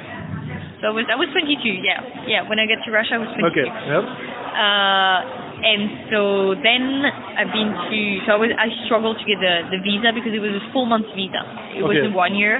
It depends No on the tourist visas or uh, to, uh, visa that allow you. Uh, exactly. But okay, yeah. my plan wasn't to work. Yeah. So because for French people we can only get uh, one month visa. Mm-hmm. So I wanted a longer one because Russia is the biggest country in the world, Yeah. so obviously it takes longer to travel. Yeah, yeah. And I dreamed about Russia for years. I don't Okay. know why. Um, that's you know that's the biggest country in the world, but we don't know so much about it. That's why it's like really mysterious and stuff. So I I just wanted to go. And I struggled to get a visa, like lots of paperwork, and it Yeah. was really really complicated. But finally got it. You and managed to do that from France. yeah, Yeah. because you have to apply yeah, for this yeah. kind of visa in the, the Russian embassy in Paris, only there. That was the only option. So I went there, and this is where I started really using couchsurfing a lot, because I wanted to get into like the real, like the to culture. go to Paris or to, to Russia you so started? uh, yeah, from? Russia. Yeah. So yeah, I got the plane to Moscow, Yeah. and basically I started from there. So I stayed about a week in Moscow, then I went to St. Petersburg for Yeah. a week, All with couchsurfing. always with couchsurfing. Yeah. So in four months in Russia, I actually stayed um, about maybe maybe one week, ten days in a hostel, hostel Okay, guest yeah, house. yeah. Otherwise, it was All only couchsurfing. always couchsurfing. People are really into it. Like Russian people Yeah. really want to meet foreigners. Uh-huh. So every Yeah. time I get a host in like Yeah, a few hours, all the time, everywhere. With so yeah, basically uh, St. Petersburg. Then I went all the way to Murmansk, which is Yeah. over the Arctic Circle. I wanted to see Northern Lights, Yeah. but didn't get lucky. Too bad. And it was cold. It was starting to be Mhm. really cold. It was like the beginning of December.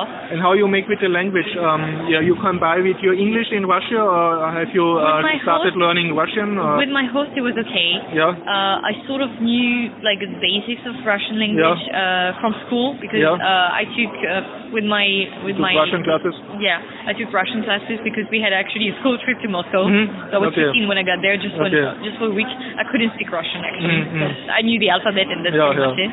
So yeah, I I went to Russia like without speaking much Russian. It's okay. You can manage. You Yeah, can yeah. manage. You need to learn like a few words and Yeah, to buy your train ticket. Yeah. You just write everything you need on a piece of paper. You smile. You give your passport Yeah. and this. And generally, you like, had the impression that people were friendly to you, Yeah. especially as a Western yeah, tourist. But like uh, Moscow, not Yeah. so much. Okay. Because it- That's fine. any like any big Yeah. city pretty Yeah. much. St. Petersburg was more like relaxed, a lot Mhm. more than Yeah. Moscow. And as soon as you pass the Ural, when you get Yeah. to Siberia, people Yeah. are just amazing. Okay. I mean, so many generous people. Yeah. Like you know, that's the total opposite of the idea we have of Russian Yeah, people. yeah, yeah. So yeah, it, it was just just great. Even in in the train, Mhm. in the train, like people were offering me food and drinks, a lot of drinks, Mhm. way too much. Uh, yeah, just because I was a foreigner actually. Yeah. People thought I was Russian, but as soon There's as I not so saw much them, French girls around running there. well, there's not Yeah. so much foreigners and Yeah. not in winter time. Okay, so you were visiting in Russia in winter. Obviously, you know why?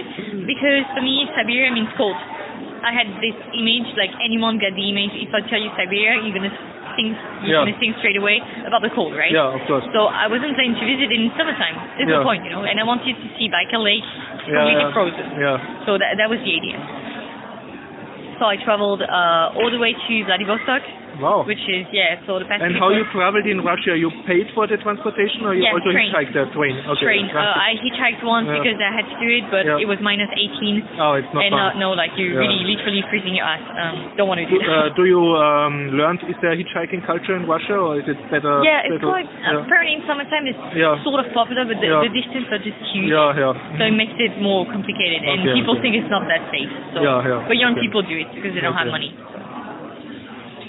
So and then you uh, you stayed the full uh, visa time in Russia. I was supposed to stay three months, so Yeah. my visa was for four months, and Yeah. I still had some money. So I was like, oh, you know what? But you was not working in Russia. No, no, no. People offer me jobs, like as Really? an English teacher or French Ah, teacher yeah. in schools. Wow. A lot of people told me if you're running out of money, just get to the first school and you will get a job straight away. But it wasn't so much money, and uh, I wasn't my visa. You was had money. I had sort of, not so much, okay. but enough.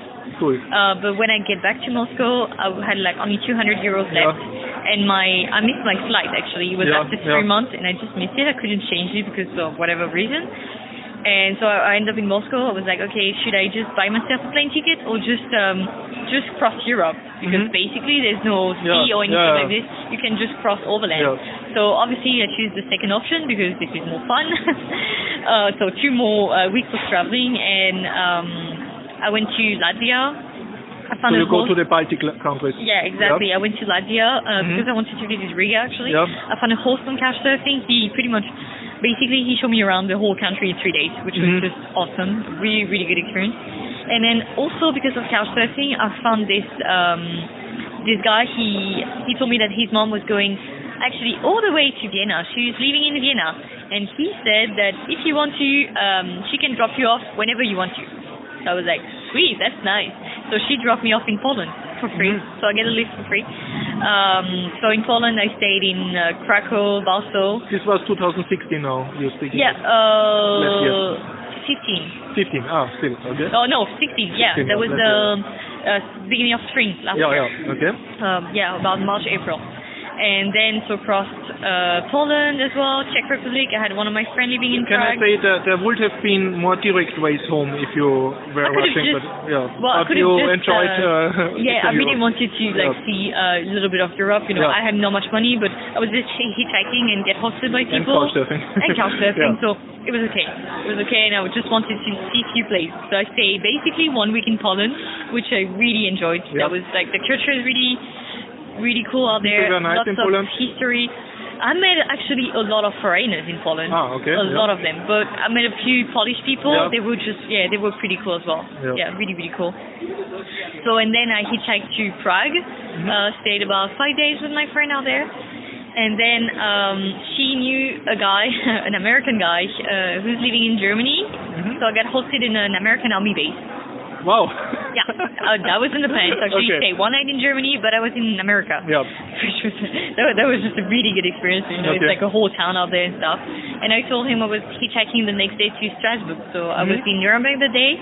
I was hitchhiking my way to Strasbourg and. Strasbourg is back in France. So back in France, yeah. yeah, I will, uh, because I wanted to stop there. People Yeah, told me it was really pretty. I've never visited it, and I I told the guys so I was hitchhiking there, and he he was sort of worried, Be- Worried? like he was worried Worried. Oh, okay. of yeah. me For just hitchhiking, Yeah.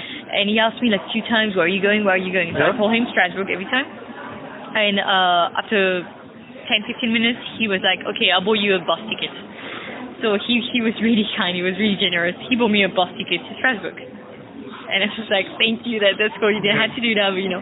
So I ended up in Strasbourg. I got hosted by a, by a really, really cool girl there Couchsurfing. for couchsurfing as well for about uh, two, three nights. This was the first time you couch surfed in France, in your own nation? Yeah, Yeah. yeah. How first was time. that? It was good. Like the girl, she um she wanted to travel alone, but she Yeah. she never did it because she was Mhm. scared and she Yeah, yeah. wanted to have like a you know to talk to somebody who actually did it. So you give your travel experience A lot of advice, and she okay. was really hap- happy about it. And then the next month, she was actually going to role Ireland. model or something. So, sort of, you know, we we just got on really well together. And then I was like, okay, I had um how much? Maybe 20 euros left in my pocket, and I was like, I can't be bothered was in to, Strasbourg, but you Yeah. need to go to Paris. I think that's more than 20 euros. you know, that Yeah, yeah. pretty much. And I found a bus ticket for 12 euros. Ah, okay. I don't like to hitchhike in France. I don't know why. It's my own country. Uh-huh, I don't like to do it. So I just uh, I just get the the train Mm-hmm. uh, eh, to Paris, and then I get a so the bus to Paris, and then I get a train to my home, and I call my mom. She came to pick me up And And then you, you come home without money. Without money. I had exactly eight euros thirty cents in my pocket. And you were 22 years old. That was last year. Twenty-two. Yeah. 22. Yeah, 22. 22 without money, no education.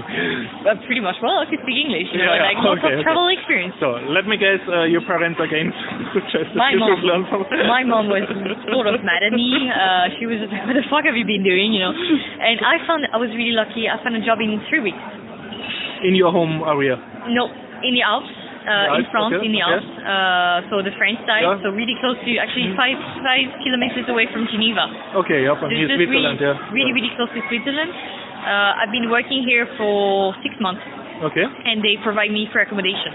so it So- was cost, uh, cost also uh, money and uh, living and food. Mm, No food. No no food, food, but but, just uh, accommodation. Okay, yeah, yeah, accommodation. I had like Okay. a small studio for And me. this was also tourist job? Or? Yeah, so I was Yeah. working in a camping as a receptionist because they were looking for staff that could speak properly English. Exactly, so here we go. That, that French people really don't, that, uh, that, don't so good with English or Well, don't like apparently the last two years they Yeah. hired a receptionist. The girl apparently uh, were studying um, at university. They were supposed to Yeah. speak good English and Yeah, stuff yeah. like this, and they couldn't. She had the degrees but not the skills. Exactly, so, and I you mean- the other way around. Exactly. Okay. But like people usually don't want to give me a job because I don't Mhm. have the I don't have the degree to prove my And my so level. your, your so- passport with all these stamps served uh, enough as a degree that you said I was in New Zealand. yeah, she got she gave me the job. Like my boss gave me Yeah, the job because, because of of your not of- studying but that. traveling Yeah, but in she history. saw that I've yeah. been living in English speaking Very nice, countries, yeah. so yeah, that was that was Okay. the main idea. And so I stayed there for about yes six months, uh, just Okay. saving up all my money. And now here I am, sort of. Uh, I went back home for about two weeks after that. Yeah. And I went to uh, Holland because I visited some friends in Rotterdam. Couchsurfing or direct friends? You had friends, them already. yes, okay, yeah. friends. Uh, actually, a girl in Amsterdam that it was was friend surfing. sort of, yeah. Yeah. Uh, that I met in this girl in Amsterdam. I met Mhm. her in Malaysia Okay. She years back. Okay. So here you go. I was in So you visited friends and Yeah. paid only for the transport, I think. Yeah, Yeah. yeah, pretty much. And- Uh, and then I went to Scotland for four weeks. I really Okay. wanted to travel Scotland. I mean, a man the last summer that he told me a lot about it. So I Okay. was actually okay. I'm gonna go to Scotland. So I've been there for an, a month, and then it was Christmas time. And so I just went you back was home. couch surfing or how, how I did it uh, twice. Yeah. Twice okay. because there's not so many people in Scotland Okay, again. Like. I wanted to go to the islands and stuff like that. yeah, yeah. There's just there's not many people. So you made like normal tourists. you paid for a bed, bed Yeah. and breakfast or something? Yeah, well, uh, for hostels, the Also, hostels are really expensive in Scotland. okay. Like traveling in Scotland is really expensive. In Scotland, you did uh, hitchhiking, or you? a little bit, but it was cold. Oh, It was cold, and I just couldn't be bothered. Okay. You know, I was just like, oh, I got some money, it's fine. So yeah. I don't know uh, if we have that on tape. Uh, you said uh, you had once uh, in Germany or somewhere a hitchhiking experience where you hitchhiked exactly one minute for the first uh, Um, car stop. Yeah. Is this usually like that? That you Yeah. get picked up really fast? Yeah, I get Okay. picked up really, really fast. Like usually, And just for our listeners, minutes. those people who pick you up, they don't even can hear your French accent because they don't know that you have They don't one. know, yeah. So it must be something else. people think I look like when I was in Russia. People thought I was Russian. I Yeah. look, I got a, Yeah. the, the proper Russian Yeah. face, Yeah. but I, I couldn't speak the language, so Yeah. uh, I can fit pretty much anywhere. I had a lot of friends from uh, South America in Mhm. New Zealand. Mhm. People thought I was Argentinian or Brazilian. Okay. and I, I just can't speak the language. So I was like, no, no, no. When I was in Holland, people thought I was a local So as well. whatever they fantasize about, uh, they project it into you. Yeah, exactly. Okay. So because I don't have this really strong French accent that everyone Okay. has, and every everybody think that I'm like a sort of local or that I'm from like Okay. you know they think I'm from Europe, but they don't really know where. So all the time it's like Germany because German Yeah. people speak quite good English. Germany, Holland, all these kind of countries. I don't know why, but yeah. So you fit always in the category of girls we would pick up for the street and give a ride. Well, pretty, yeah, Yeah. yeah, pretty much. So Nice. it, it's really, really easy for me to get a ride Yeah. because I'm traveling alone. Yeah. Uh, I get a backpack, so people can see that I'm actually really traveling. I'm a girl. I'm young.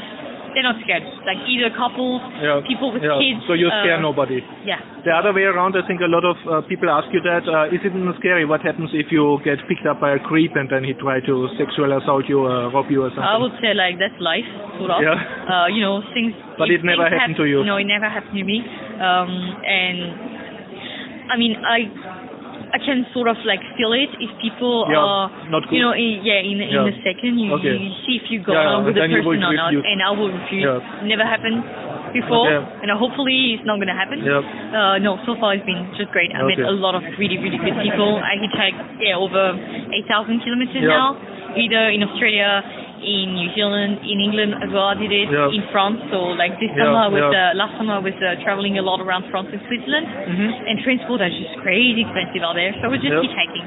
So and never, neither with uh, hitchhiking nor with couchsurfing, you had really uh, creepy experiences One. bad ones. One- Can you explain? Um, in Russia, uh, I arrived really late at the, the guy's place. Yeah. Uh, it was already like 10.30 or 11. It was minus 30 outside, Mhm. and I felt really, really uncomfortable. I don't know, but I just felt so uncomfortable the way he was talking Yeah, yeah. and stuff like this. I was really scared. And was your host, uh, couchsurfing host. that was yeah. my couchsurfing host. And I mean, uh, it was either he was either killing me, so hopefully I was like, hopefully he's not going to kill me. Yeah. Either I'm just going to die outside because it's too cold. Yeah. It's the middle of the night. My phone's going to die in a Yeah, yeah, second yeah. because of the Okay, cold and stuff. So, So, what you did? I actually slept with my taser. I have a taser. I Okay, slept with it. nothing happened. Okay. Hopefully for me nothing happened, but I just left. I I just Okay. left the next day. I was just like, no, uh, I'm So, not but objectively, uh, beside of making a bad impression, he did nothing. No, So no. it was just you had a bad feeling. I had a really, really Okay. bad feeling. Mm, I was actually okay. scared. You know, that was the I first time I was yeah. actually scared. Um, so yeah, um, Mm. now I'm trying to be like really careful. Yeah, yeah. But I mean, you never know. For me, it's like if something has to happen, it's gonna happen. Sort of. Okay. Sort of bad to say, but this is like Yeah, yeah, yeah. to be like this. So. But you would not, uh, this, this off chance that something happened bad to you, um, you would not swap that for the chance of not traveling in your style of life. what, what do you mean, like? So you still you still travel, you still do couchsurfing, you still do uh, hitchhiking because, because you I accept trust every- some people, Yeah. I trust that the world is not so bad. Yeah, You know, there's yeah. a lot, of, a lot of good people, Okay. and sometimes maybe you're just gonna meet the wrong ones. yeah. It happens. Uh, there's idiots everywhere, pretty Yeah. much. But so far, I had really, really good experiences. People have been really, really generous to me. Yeah. Um, And you like this experience I that love it. I love it. I'm actually get. traveling because I love to meet people. Mhm. Uh, like right now, I could I could afford because I saved up like quite a lot of money last year. I could afford to pay for a hostel, Mhm. pay for the train or the bus, the transport. Yeah. But I, I'm just not gonna meet anyone. Even in hostels now, you're not meeting that many people. You know, there's ten people in the room. Yeah. You get in, you say hi, everybody's looking at you, but no one's answering. You just can't even make Yeah, chat or anything like this. And couchsurfing is It's personal. yeah, you, Yeah, you're on couchsurfing yeah. because you want to meet people. So we already have a like Yeah. sort of like thing in common Yeah, yeah. with my host. So you know, with the people like are going to share moments. You know. So you actually meet people who not looking in their smartphone but in your eyes and speaking with Exactly. you. Yeah. Wow. Exactly. just yeah, there's just Strange for your generation. it is right. It is because people are just stuck on their phones Yeah, all the yeah. time, and I'm I'm feeling that this is wrong. I mean, if you want to meet Yeah. people, well, just go for it, Yeah. share coffee Yeah, or something like that. Okay, and uh, right now uh, um, you're traveling Europe, and we So will I am- hopefully have another record where you talk. in my next two years, can can you just say from the perspective now? You now st- 22, 23. 23. 23. Um, and you now non-stop uh, traveling science, Well, uh, not Or- or, non-stop, uh, like mostly traveling science. so. Basically, since you're 18. Yeah. Yeah. Basically, yeah. I've With been short breaks like, to work uh, to fill up your working, yeah. traveling, working, traveling. It's Yeah, like yeah. the story of my life, sort of. So it's been it's been five years. At the beginning of the year, in Yeah. January, it's been five years. But I'm mostly interested how, how you deal with your parents. Uh, don't don't uh, people say, look, you should I slowly think now get a they, degree and they something. give up. uh, I think okay, they, they, they, they give up. Yeah. My daughter travels. yeah, will work in the but they're travel actually industry. pretty proud of okay, this, you know, saying like, hey, my daughter Yeah, yeah. this country or this Okay, one. okay, so they they accepted Yeah, I learned a lot, be, like because of traveling. I Mhm. learned a lot more than I, I would have done if I was going to university, for example. Yeah. I would never get like that So level you of learn by English. doing.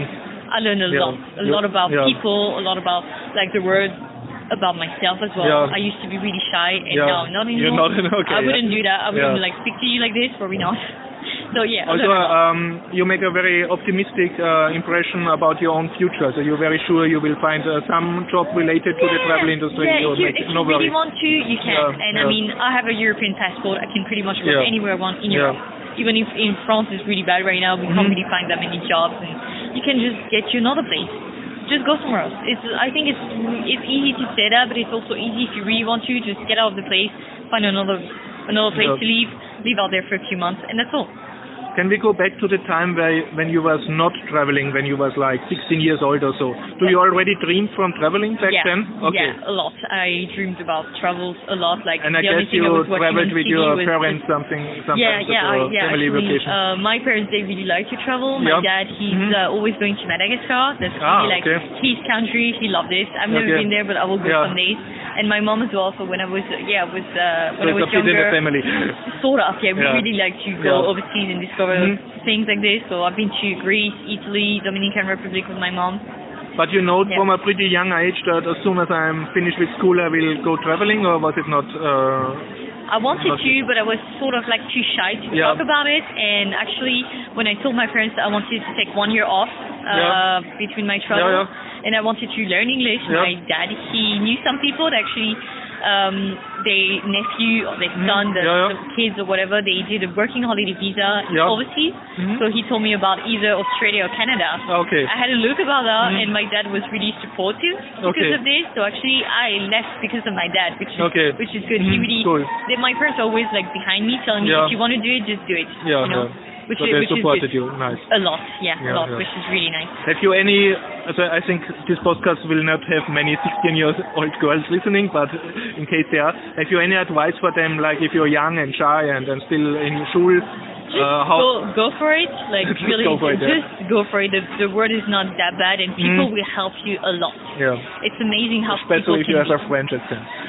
Maybe maybe that's the reason, but like especially for a girl, I think Yeah. people yeah. are really they're not scared of you. Yeah, yeah. So and they, they, they, harmless, they- yeah, they really want to try to protect you, to help you. A probably a lot more than if uh, if I was a guy. You know Yeah, what I mean? yeah. Because people have this more scary. idea of like a guy usually he can deal Yeah. with things, he can deal with problems, he can deal with people, and a girl no. It's sort of like we're like the little fragile thing. Even if we're not, I know I'm not. I know I'm like confident enough. I can like if people come to me, come to bother me, I'll just tell them to fuck off and done. You know. But at the beginning, yeah, it wasn't that easy. Now I know what to do. I know how to deal with people, and yeah, I learned a lot about that. So I'm like, I look confident enough. People don't come and bother me. Usually, yeah, So generally, you can advise your lifestyle of traveling. If you're young, Yeah. do it. yeah. If you really want to do it, just just go for it. I mean, and if it doesn't work, you just go home. That's all. And go study. and go study exactly. But I was planning to do it. You know, like think about it, think about what I want to do, because people like life is supposed to be like that. We now in like our society, like we're supposed to uh, go to university, then get a degree, find a good job, get married, have kids. That's sort of like Yeah. the, the the way Yeah. to live. But I don't want that for now. I just For don't now, want yeah. that. No, I don't You want. can still do it. Maybe young. later. Yeah, maybe later I will be like, okay, I want to settle down. I'm just tired of this kind of life, just moving around all the time. Maybe I will. Maybe Okay. not. I don't know. We'll see. Memis, euh, merci beaucoup pour this interview. Merci beaucoup. Au revoir.